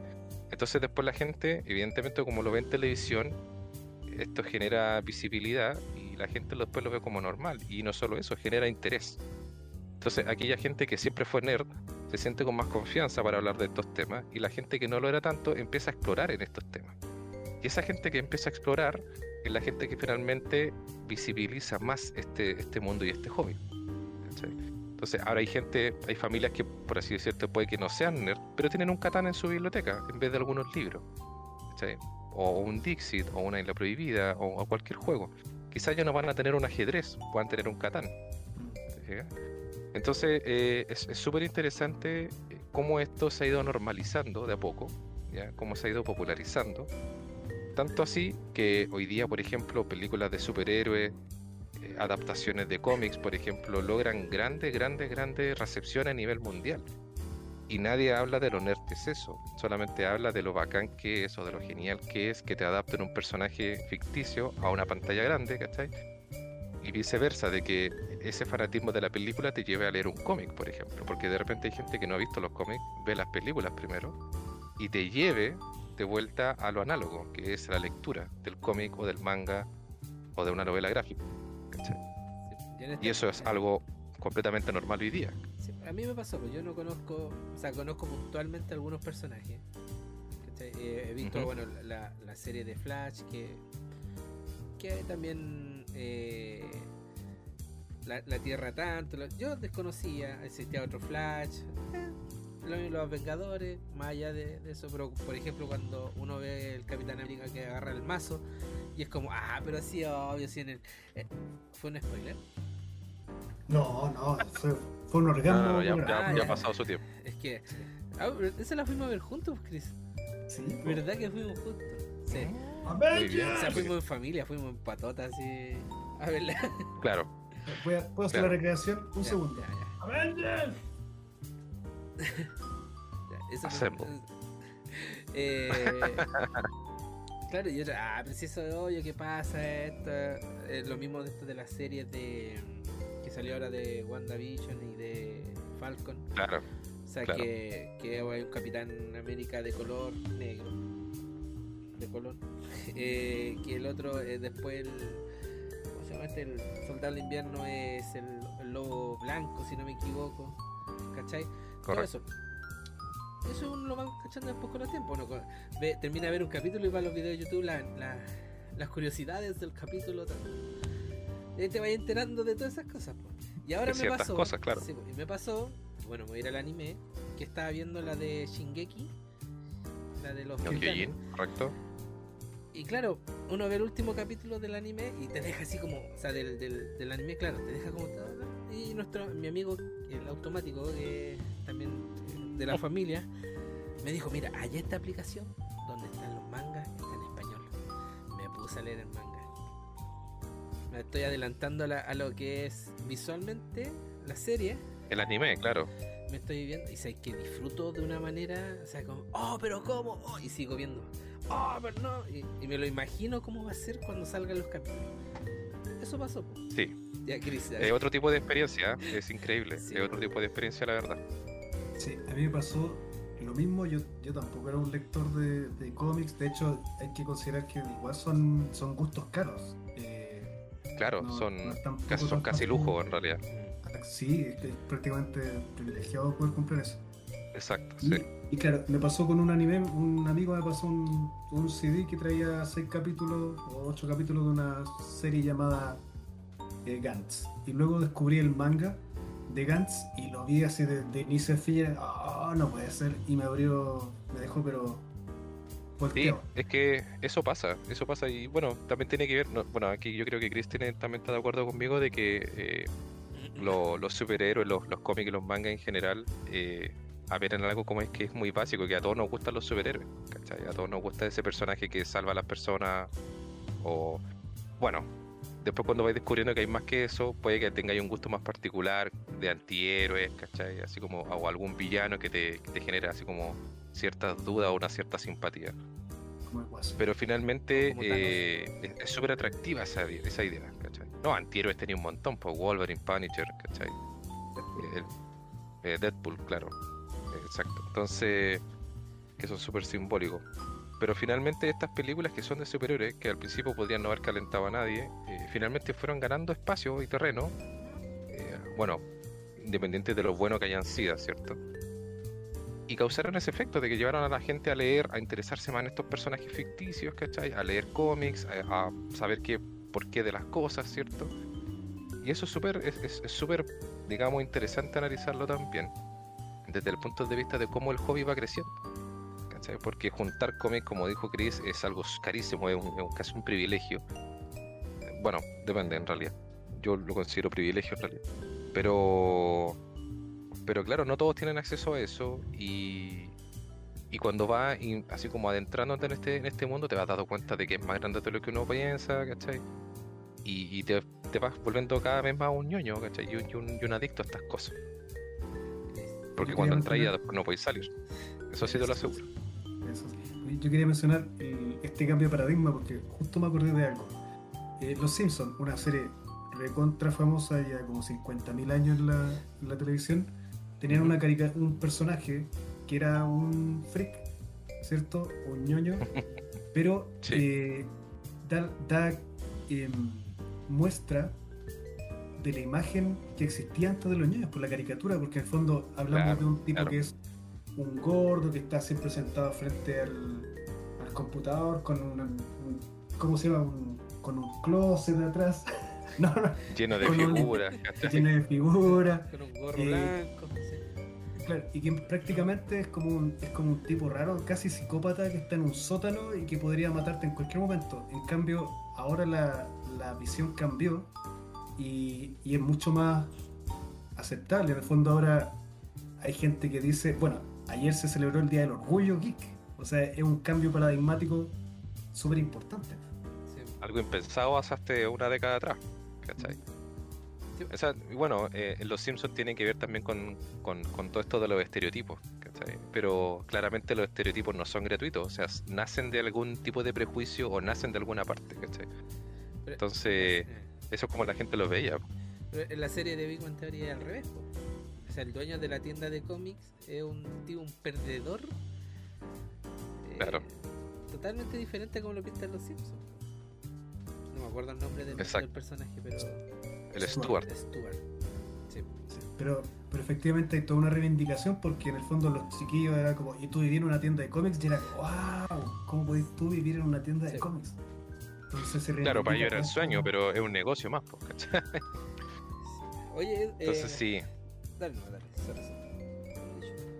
No, no, o sea, lo que, como para cerrar la idea, en realidad, lo que pasa es que los estereotipos son varios, eh, pero siempre tienen, siempre apuntan al, al- al mismo tipo de, de, de- de modelo subjetivo de el tipo desplazado por la sociedad, un tipo que es incapaz de relacionarse con las personas, con, con muy pocas habilidades sociales, ¿cierto? Eh, con, con un montón de, de- de trabas o trancas, digamos, eh, psicológicas, ¿cachai? Por distintos tipos de experiencias, gente que es eh, constantemente, eh, digamos, víctima de bullying, ¿cachai? Entonces, ese perfil eh, se puede manifestar en una persona flaca, gorda, chica, alta, ¿cierto? Que es lo que trata de ejemplificar un poco muy burdamente Big Bang Theory, ¿cachai? Porque es una sitcom finalmente, una comedia, entonces no, no, no es una fiel representación de la realidad, pero algo hay, ¿cachai? Algo podemos identificar de ahí. Eh, cambiemos. Te quiero decir. Sí. ya, tú trabajaste, obviamente, por, por esto el tema de la pandemia y todo, te- con teletrabajo, pero cuando estabas en tienda, en local, ¿te pasó alguna anécdota que tú digas, o yo creo que tiene que haber alguna anécdota por ahí que, que se pueda contar, la verdad? po, con algún cliente. Eh, Pero es que una de esas si no se puede contar es porque es más, más entretenida, así que no cuenta lo que sea nomás. Claro. Claro, o sea, mira, por ejemplo, una vez, e, esa, esas anécdotas de que nos han pedido juegos de índole sexuales es, es muy habitual, muy habitual, ¿cachai? Me Eh, imagino al Chris llegando. pero- no, no, y yo, mira, yo en realidad en la tienda no estoy, o sea, eh, paso mucho por allí porque nuestra, en nuestra sucursal ahí en Providencia también está nuestra tienda. Eh, pero fíjate que una de las cuestiones más locas que nos pasó era que fueron dos cosas. La primera es que vino una abuelita a buscar juguetes de índole sexual. una abuelita se equivocó. Una abuelita. Sí, y yo quedé impactado, porque ni siquiera dijo que era para regalo. ¿Cachai? Dijo, ¿sabe qué? Estoy buscando, me, me- me llevaron, o sea, me trajeron para acá, me recomendaron acá, para, para yo comprar juguetes así como eróticos, así unas cositas sexuales como para una fiesta. ¿Cachai? Yo asumo, en ese minuto asumí de que era por un tema de, de una fiesta de despedida soltera o qué sé yo. Pero no, no. No, de ella después mencionó de que era para ella y, y nos preguntó a nosotros si nosotros sabíamos eh, si es que había algún otro lugar donde los pudiera adquirir. Sí sabíamos. Dijo, a la vuelta está Porque en- Jane. Ah. Claro. Sí, en el caracol que está ahí en, en Providencia, casi llegar a los leones, ahí. Suba al segundo piso, local no sé cuánto, eh, ahí está lleno. Está lleno de, de tiendas sex shop. ¿Cachai? Y, y lo otro es que también vienen muchas personalidades a comprar juegos de mesa. ¿Cachai? visto. Eh, claro, o sea, por ejemplo, a la tienda ha venido Denis Rosenthal, por ejemplo. Eh, sí, Todo el suspiro así. Eh, Es que Fue a no puede decir no porque lo están observando. ¿eh? claro. Y la pareja de ella, que también es vocalista de una banda, que no me acuerdo cómo se llama. Moral distraída. Eh, Moral, Moral Distraída también, eh, un ávido jugador. Tenemos gente también así como de, de las redes sociales, influencers también que han participado muchas veces con nosotros y han ido a comprar juegos, pero súper escondido. La Magdalena Müller, por ejemplo, también esta actriz. Sí. Mango. ¿cachai? A Mango, claro, claro. No lo caché. Ya, pero en fin. Esa es Entonces, la serie de los Venegas, de esa época, la favorita. La bolita. pero sí, fíjate que como que anécdotas así como vergonzosas o, o- o con clientes, la verdad, como que re pocaso. Yo, yo creo que eh, eso es como de lo más pobre que tiene este rubro. Como que la falta de esa de, de experiencia así como vergonzosa que tú puedes decir así como, ¿sabes qué? Esta cuestión es como raro, pasó. Mm. Más allá de lo que un cliente puede decir o hacer. Oye, pero ha llegado, por ejemplo, a estos mismos influencers que ahora está tan de moda el canje. Le han pedido canje, cosas así. Eh, sí, sí. Yo, yo particularmente no soy muy fan de eso. Porque eh, es, es un tema súper delicado que tiene que ver con cómo trabajarlo, ¿cachai? Entonces hay influencers que de verdad hacen poco por, por, por moverte una marca o un producto. Y hay otros que sí, evidentemente, tienen todo un, una, ¿cómo decirlo? Una, un perfil de trabajo, tienen todo un guion, un script de, de cómo tienen que trabajar el producto con actualizaciones semanales, ¿cierto? Etcétera. Pero sí, han habido personajes súper barzas que han trabajado con nosotros, ¿cachai? Entonces, que básicamente se dedican a yo te regalo juegos, etcétera, etcétera. Evidentemente, uno antes de eso no puede darse cuenta de cómo van a ser, ¿cachai? Los, los evaluáis en la medida que tienen, en la medida de su trabajo en redes sociales. Pero eventualmente, ¿cachai? Eh, Uno saca las cuentas y ahí tenés que tomar decisiones que no muchas veces no son muy, muy gratas, pero hay que hacerlo, o sea, si finalmente es un trabajo. ¿cachai? Sí. Luis, o sea, Luis, te iba a decir Chris. Mira, me acordé de Luis que vi el. me escribió. eh, que estoy viendo la, la pauta. Estoy viendo la pauta. Eh, ¿Qué me escribió? Ah, ya. Sorry, me fui. Me fui. Ya, a ver. Retomando el tema de los más vendidos. El más vendido, ¿se dijo cuál era? ¿Era el Catán? ¿O no? Catán, sí. Catán, Aquí, por lo menos aquí en Sí. Chile. O, o es a nivel, más a juegos, nivel obviamente. global, eh, de los que tienden ustedes, el más vendido. El Catán, el Catán es uno de los juegos mundialmente más vendidos, no solamente acá en Chile. ¿Tú Chris jugaste el Catán si no me equivoco, no? No, ese no lo conozco. ¿O ¿No? Lo he Ah. Luis el que juega el Catán. Él juega allá en, en Escuchado Nueva Zelanda, sí. sí. Sí, escucha maravillas, pero no, nunca lo jugado. Eh, Ahora, Ah, te iba a decir sí. una que el, el Lalo estaba mencionando hace como cinco reuniones atrás que ellos distribuían, pero también he visto que en las bibliotecas han ido incorporando la venta de juegos. ¿Eso es algo nuevo o algo que, que era de antes también? No, mira, la verdad es que eh, en ese sentido yo sí te puedo comentar de que te viene uno de los pioneros eh, en ese tipo de, trabajo colateral, eh, digamos paralelo con respecto a los juegos de mesa, porque no solo tenemos distribución y venta, sino que también realizamos muchas actividades paralelas. Entonces, eh, nosotros hace unos años atrás, cuando en la comuna de Providencia, que es donde está ubicada la oficina, nosotros comenzamos un proyecto de ludoteca en la que llegábamos a un acuerdo con distintas instituciones bibliotecarias del país, eh, en distintos lugares, y eh, hacíamos una alianza, porque finalmente no nos interesaba solamente vender, sino que la gente conociera los productos en este trabajo de expansión del, del hobby. Entonces, la más simbólica yo recuerdo que fue la, la- biblioteca de Avenida Constitución allá en Providencia, eh, que en, en- en esa época trabajamos con la, con la exalcaldesa Josefa Rasuri. Ah. Entonces, claro, nosotros abrimos un espacio de ludoteca en Avenida Constitución, al lado del barrio Bellavista. eh, y la verdad es que fue tremendo, tremendo trabajo, de todas las partes. O sea, eh, de la misma alcaldesa, la gente que trabajaba en la, en la biblioteca, que finalmente se transformó en ludoteca. Porque en algún punto nos comentaron que los juegos de mesa se pedían más que incluso algunos libros, bestseller. ¿Cachai? Entonces, eso habla súper bien. Eso fue toda una sorpresa, fue una muy grata sorpresa. Y claro, en, vista de aquel éxito, empezamos a replicar esa actividad con varias bibliotecas. Ñuñoa, en La Serena, en Concepción. Empezamos a trabajar con instituciones educativas también como para, para alcanzar a trabajar con colegios. eh, en, esta idea de no solamente llegar a personas adultas, sino que a personas de todas edades. Ese proyecto todavía está. Lo que pasa es que ha estado en pausa porque evidentemente la ludoteca, la biblioteca no pueden abrir, pero eh, sí tenemos proyectos relacionados que buscan fomentar esta parte lúdica, eh, este vivir jugando.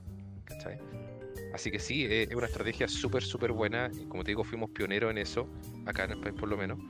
Eh, sin desmerecer a quienes han hecho un trabajo incansable, digamos, detrás de particularmente promocionar estos juegos, ¿cachai? Pero, pero claro, fue una especie de masificación. Hicimos más visible, en pocas palabras. ¿Cachai? Mira. Con el Get Institute también. Ahí en el, en el chat te están mandando saludos, dice saludos Edu, me dice la vivaracha. Que Chris sabe quién es, me dice la vivaracha.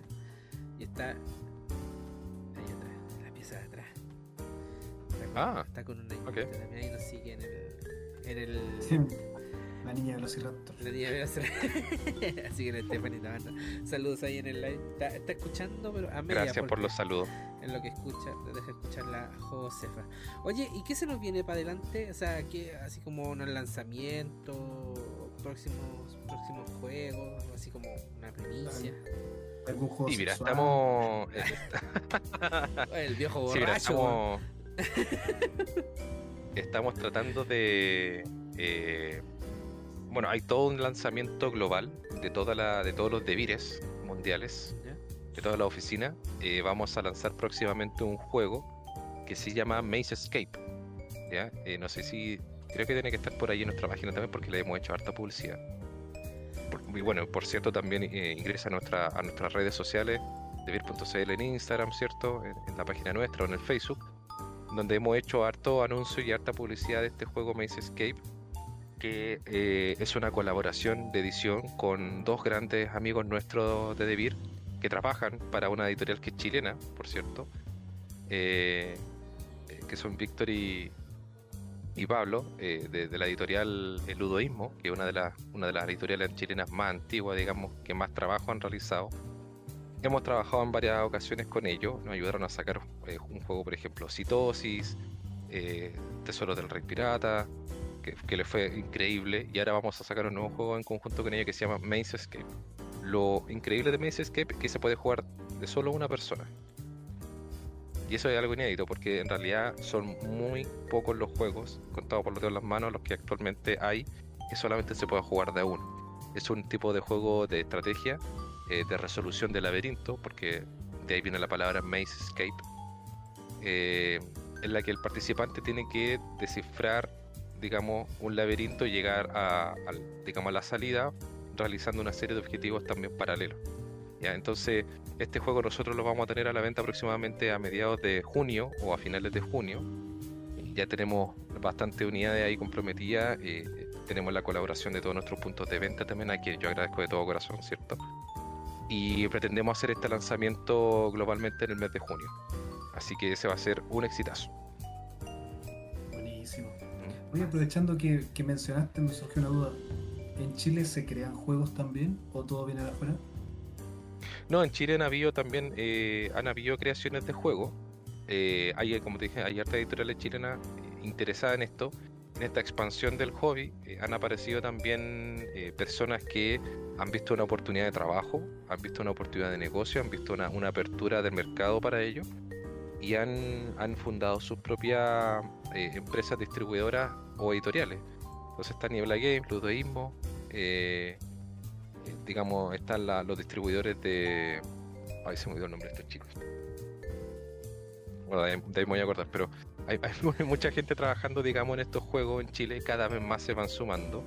Y la verdad es que lo del ludoísmo particularmente es eh, el ejemplo de que con, con trabajo, digamos, con una buena red de contactos, por cierto, también, y con, y con una con una profesionalidad a prueba de todo, se puede lograr grandes cosas. Este juego Maze Escape fue lanzado incluso en España. Eh, este juego también va, va a ser eh, publicado y editado y finalmente lanzado en, en varios países a la vez.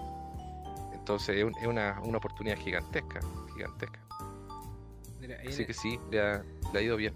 ahí- ahí, siempre me equivoco. En el live estoy mostrando que en junio del 2021 se estrena- son dos, el Laberintos y Ariadne. El Ariadne, exacto. Son dos versiones, eh, cada uno con un nivel de complejidad distinto, con, con laberintos distintos. eh, tienen varias, eh, varias, digamos, son varios laberintos insertos dentro de cada juego con distintos niveles de dificultad. Y es muy, muy, muy bueno. Lo estamos esperando con harta ansia ese juego. Buenísimo. Me llama la atención, me llama la atención. Sí. Me llama, yo soy re malo para estas cosas, pero hay que, hay que intentarlo. Hay que intentarlo. La Hoyo, verdad. hoyo. Aprovechamos que estando en. O sea, ah, lo dije mal. Aprovechando que estamos en un contexto ñoño, eh, ¿cuál es tu mayor ñoñería, Plan? Actualmente, eh, bueno, son, son dos cosas. Una son los juegos de cartas. Tengo una colección bastante grande de juegos de cartas de Magic. Ya no los juego mucho, pero sí los sigo comprando, coleccionando. Eh, y los cómics. Ah, No, no se alcanza a ver, pero tengo la. ha- Hace unos, hace unos pocos meses salió una colección inédita, digamos, de los grandes éxitos de, la, de los cómics de DC que venían con el diario. Ah, sí. Que eran aproximadamente, claro, aproximadamente 60 tomos, así que uf, fue súper extenuante y doloroso y caro, pero tengo la colección completa. Así que es uno de mis grandes pasatiempos leer cómics, manga, por cierto, y, com- y bueno, comprarlos, tenerlos acá. ¿cachai? Tú eres del Así que team DC entonces. O DC. La verdad, la verdad yo me considero más un fan de Marvel, pero la colección de DC me la compré precisamente porque conozco poco, o menos de lo que me gustaría. Entonces creo que comprarme los cómics es un buen, es un buen apronte como para empezar a, a saber más de los personajes, de la historia de ellos. ¿cachai? Así que si no, un farmer, Coloradito, fan de ¿y tú? Marvel. Yo, ¿cuál es mi. ¿Tu ñoñería? La verdad es que me gustaría empezar a hacer. O sea, me gustaría empezar a coleccionar Funko. Porque yo dije, ya, compro este. Que la excusa era para regalárselo a la Stephanie. Y claro, pues la Rose de Titanic. Pero yo que dije, ya, ella comprará el Ah. No sé si se ve, pero. ahora sí, ahora sí. Titanic. ¿Cachai? Traje de gala. Sí. Eh, y esa era la idea, porque también eh, fui cuando salió la colección de The Big Bang Theory de Funko, fui al, euro, me lo pas, me paseé y claro, no tenía plata en ese momento, sí. Pero yo creo que esa sería mi mi ñoñería, porque no, no tengo más. No tengo más. ¿Y tú, Chris? Pero a ti, por ejemplo, te gustan todos los computadores, pues tú eres muy tecnológico, JP. O sea, te está mostrando recién dos audífonos que se compró hace dos semanas. Claro. Ah, pero es que o sea, sí, sí, pues- yo creo que ese podría ser tu hobby, el, el hobby tecnológico. Sí, pero ya, cositas. ya con esto yo creo que estoy pagado ya. O sea, lo que más cambiaría es el teclado, pero pero nada más. Pero yo no quiero parar porque esto fue un regalo, esto me lo compré yo, el computador me lo compré yo con, con mi 23%. Ya, Así que, pero eso. No, yo creo que sí, 23%. lo, lo- lo mío, lo mío sería, sí, lo, lo tecnológico. Es mi adicción, Sí, mi adicción. Obvio, obvio. En mi caso, yo lo que colecciono, de lo, o de lo que puedo decir que tengo colecciones de DVDs de música, conciertos, videos, cosas por el estilo. Y trato de que sean originales. Ese es como mi mayor logro, es tener un como mi DVD eoteca Ah, sí. eh, original. Eh, eso me gusta mucho. Algo que me encantaría coleccionar, pero que es imposible que lo logre, a no ser de que me convierta en millonario, son los teclados. Me gustan mucho los, los teclados de música. Eh, he tenido en mi vida, a ver, el Yamaha que está aquí atrás. Ese fue el primer, El PCR. El PCR 275, no sé qué más barato. Después me compré un Yamaha, con otra evolución, después me compré otro Yamaha que era más grande, eso lo usaba en vivo. Y después quise pasar a las grandes ligas, me compré mi primer sintetizador que fue un Roland, después me compré otro que fue un Core. Si pudiera yo tendría uno de cada uno, así tendría de, de cada marca respectiva, así como Yamaha, Roland, Core, eh, un Nord, los Nord son carísimos sí, y un Tremendamente y un caro. Hammond. Claro, y un Sí. Hammond. Porque lo otro que tengo es un, un piano, un De pared. así, un ¿De pared o piano. de- De pared. No, Ah, es, es digital, es de pared, pero es Digital. digital, es de esos, de, de Casio, pero sabes que es súper, súper bueno, pero en el fondo me encantan las teclas, una cuestión que me fascina, el JP me acompañaba a la mayoría de las compras Mm. al- a eso. Hasta la- ¿Y qué hasta la más? muerte. Sí, no, eso en realidad, eso. Eso. eso. Y mi señora es Eso. fanática, recontra fanática de Star Wars. De hecho, a ver, por ahí, a ver, voy a ver si lo puedo Oh. mostrar. Voy a hacerlo. a ver. Bueno, ahí tienen el Chewbacca. Sí, fíjate que a, a propósito de Star Wars, eh, hace poco David Chile sacó una, una estadística que creo que hablaba de que en, en el mundo existe como un 70% de personas que tienen una, por lo menos una polera de Star Wars. Lo cual lo encuentro muy loco. O un 80% de la población mundial ¿Ya? eh, tiene una camiseta con alguna alguna referencia a Star Wars, un logo, una, un estampado, etcétera. Lo cual es brutal. Oye, Ahí y bueno, está, y el- ¿viste? Hay una picada que 87%. extraño mucho. No sé si tú eh, visitaste, Lalo, el, el Persa Bio Bio. Hace mucho, hace mucho. Sí. Pero sí, sí, era, era asiduo. O sea, es, ese... eh, Es para volverse loco. Sí. Sí, se te puede. hay- De hecho, ahora imagínate todo. que están las friki, la friki feria. Sí, A propósito de lo que conversábamos, eh, son esta, son una especie de persas móviles, ¿cachai? Que van de punto en punto, que se van desplazando, que te venden de todo lo que tú puedes imaginarte de de ñoñería, desde figuritas hasta vinilos de colección, discos de música, bandas sonoras, videojuegos, cómics, Funko, por cierto, eh, de todo, de todo, de todo, de todo. de todo. Sí. los Funko. Los Funko. Yo creo que es buen negocio los Funko. Pucha que son buen negocio. En el- En este tipo de tiendas del rubro sí hay muchas tiendas que también venden Funkos como, como digamos parte del catálogo. Les va muy bien, muy muy muy bien. Fue todo un acierto. Por cada prenda que se cambia el personaje en la serie, es un Funko nuevo, de punto, al tiro. sí. Sí, es que eso es lo otro, tenía asegurado, tenía asegurado el Funko de lo que sea hoy día. Mira, el, el automático dice, Chris pagó 2 de oro para mostrar Chubby. Decir.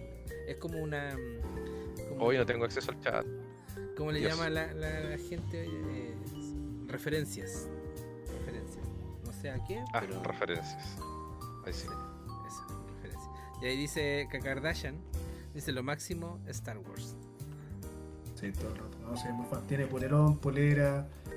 Eh, este cuadro que estaba mostrando eh, son tres cuadros en realidad. Son tres partes.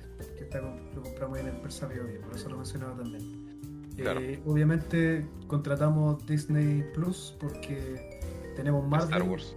y tenemos Star Wars, obviamente. Entonces, embalado, embalado.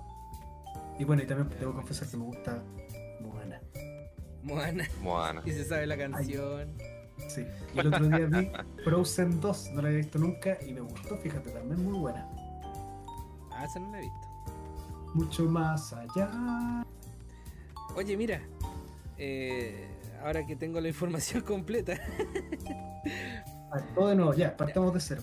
nuestro invitado, nuestro queridísimo invitado, se rajó con un premio. ¿Qué? Con un regalito para nuestros revoltosos.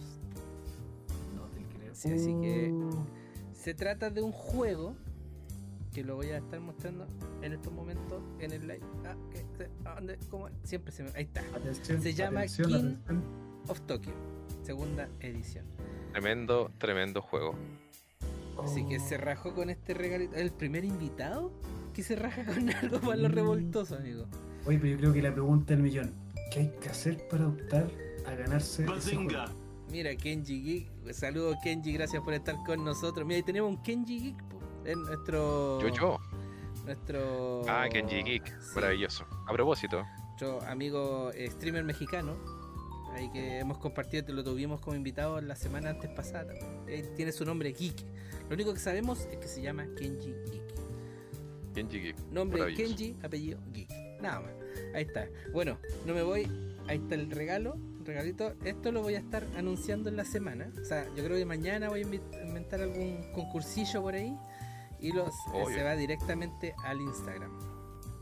Así que en el Instagram vamos a estar ahí. Ahí vamos a ver cómo lo enviamos. Si le da like hasta al, al perfil de Piñera. O le da. va, eh, que se gane un, un puteo a. ¿Qué Chris? Ah, no. Eh, si le va a poner, no sé, ahí voy a inventar algún concurso y. Nada, pues ahí está. Ki- eh, King of Tokyo. Más o menos, ¿cuál es el resumen? Eh, o sea, o lo- de lo que nos puedas contar.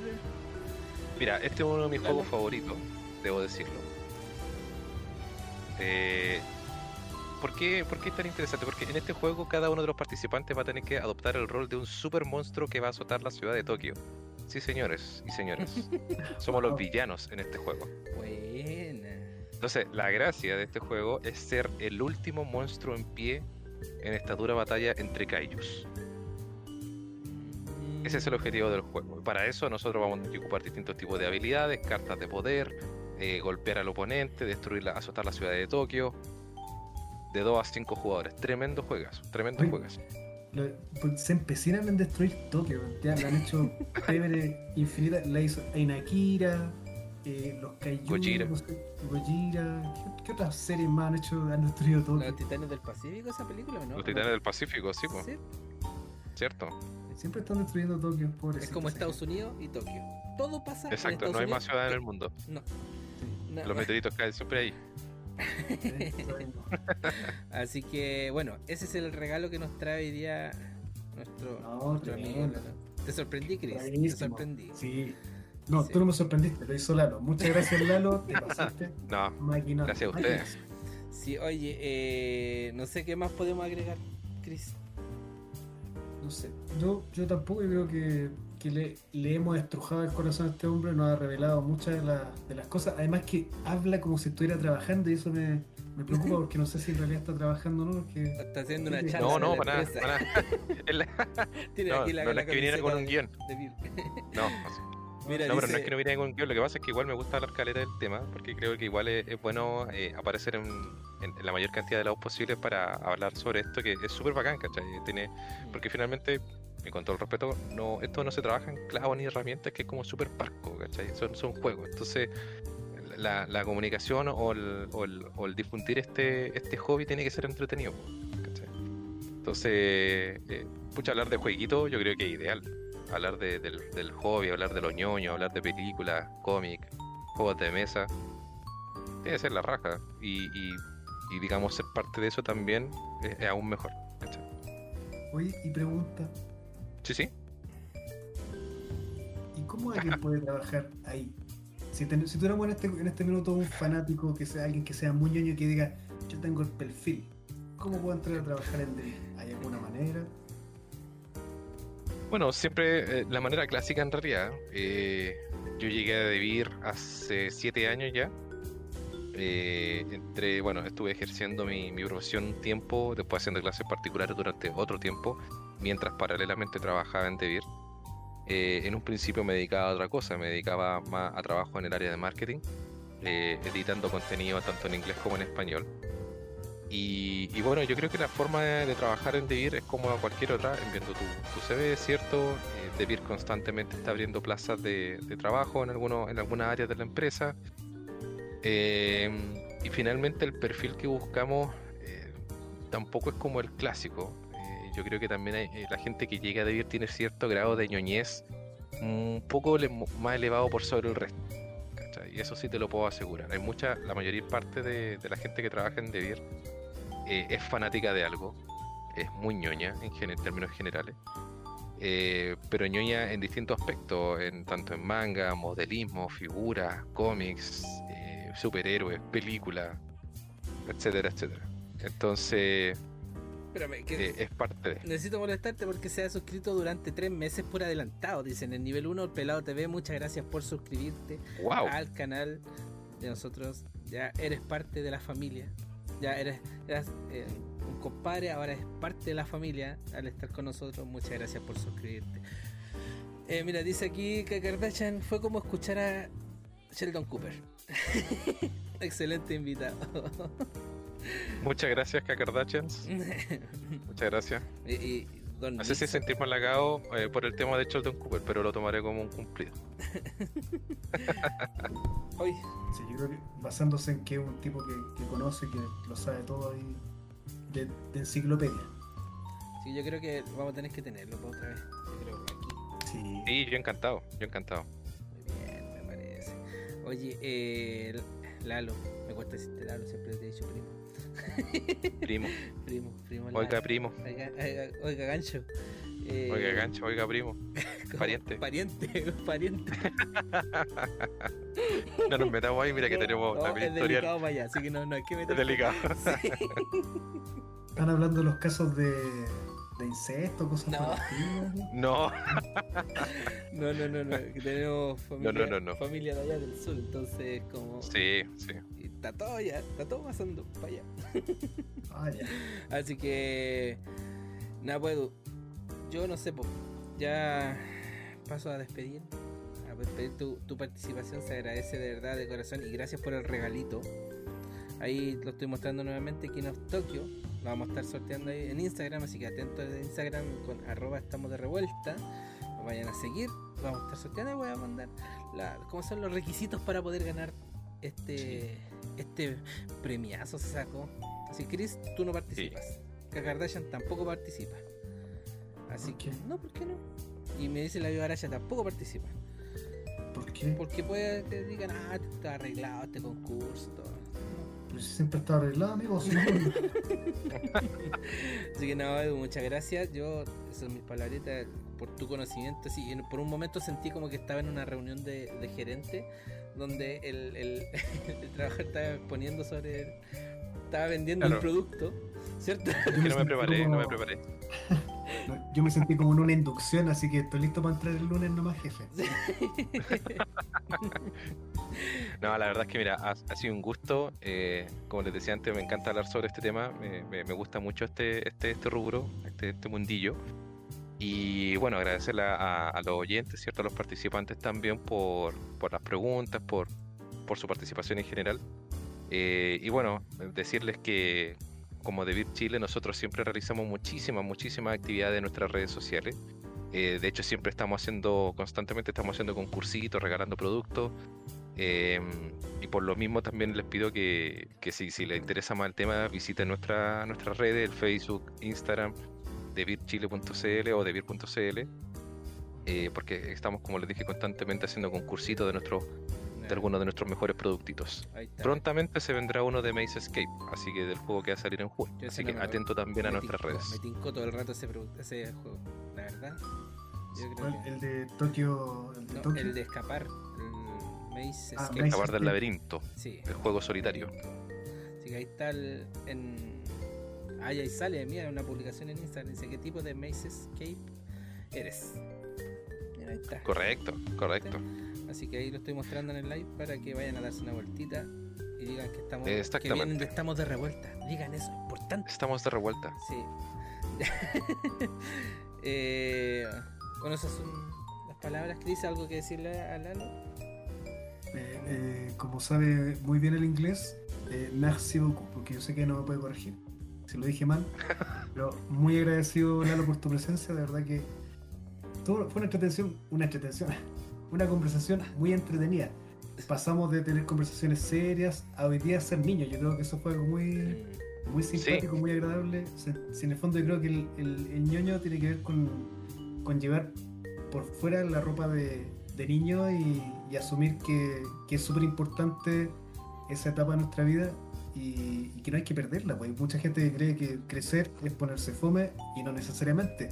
No necesariamente. tenemos- y aquí tenemos eh, estos sucuchos que estimulan el, el infa- el infantilismo, el puerilismo.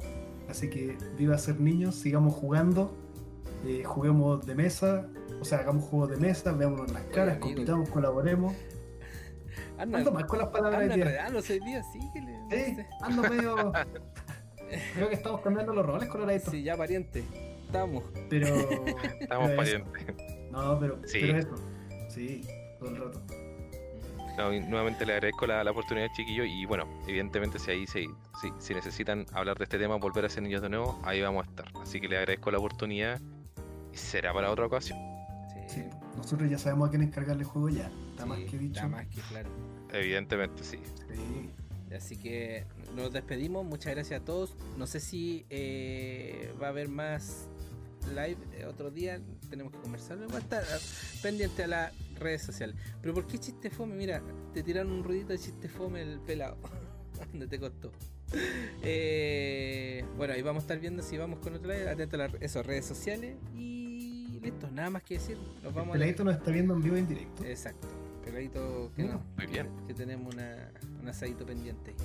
Para fin de mes, gancho. Gacho. Fin de mes. ¿ya? Ahí está. ¿viste? Ahí está, te puso que sí. Buenísimo, no, la, La va a hacer de chancho. Así a que- tener unas vienesas. ya, nos vamos entonces. Nos despedimos este live. Muchas Nos gracias a vamos, todos los que chicos. estuvieron. Muchas Buenas gracias. noches. Oye, Muchas gracias por pero- todo y que estén muy bien. Sí, pero ya que estamos en, en esto del mundo geek, teletransportémonos. Israel Lane con una teletransportación. Chao. Mira, otra, otra señal de. Ah, no, eso. Larga vida y prosperidad. Hasta luego. O hagamos la de piedra, papel, tijera, rata. Sí, po. Esta- No me la sé. Ay, Espérate, no, pausa, pausa, ¿Qué? pausa. ¿Pero Antes qué, amigos? Casi No, es que, termina esto- esto. es, que, es que uno no puede dejar de ser niño. Mira, supieron que Disney, eh, bueno, Disney me refiero a, a- al- a la- allá en Disney en Estados Unidos, están trabajando en un nuevo diseño de espada láser, pero de real espada láser. No para cortar gente, pero sí para que sea real, no sea un tubito transparente. Búsquenlo, búsquenlo, ya está ya en, en internet, ya lo lanzaron. Se supone que va a salir, o sea, lo, lo están mostrando, se supone que va a salir de aquí al 2022 junto con otra eh, entretención, atracción de esos lados. Así que póngale ojo, tiene espadas láser. Nada que hacer. Nos vamos entonces. Gracias por el dato de transportación. Yo.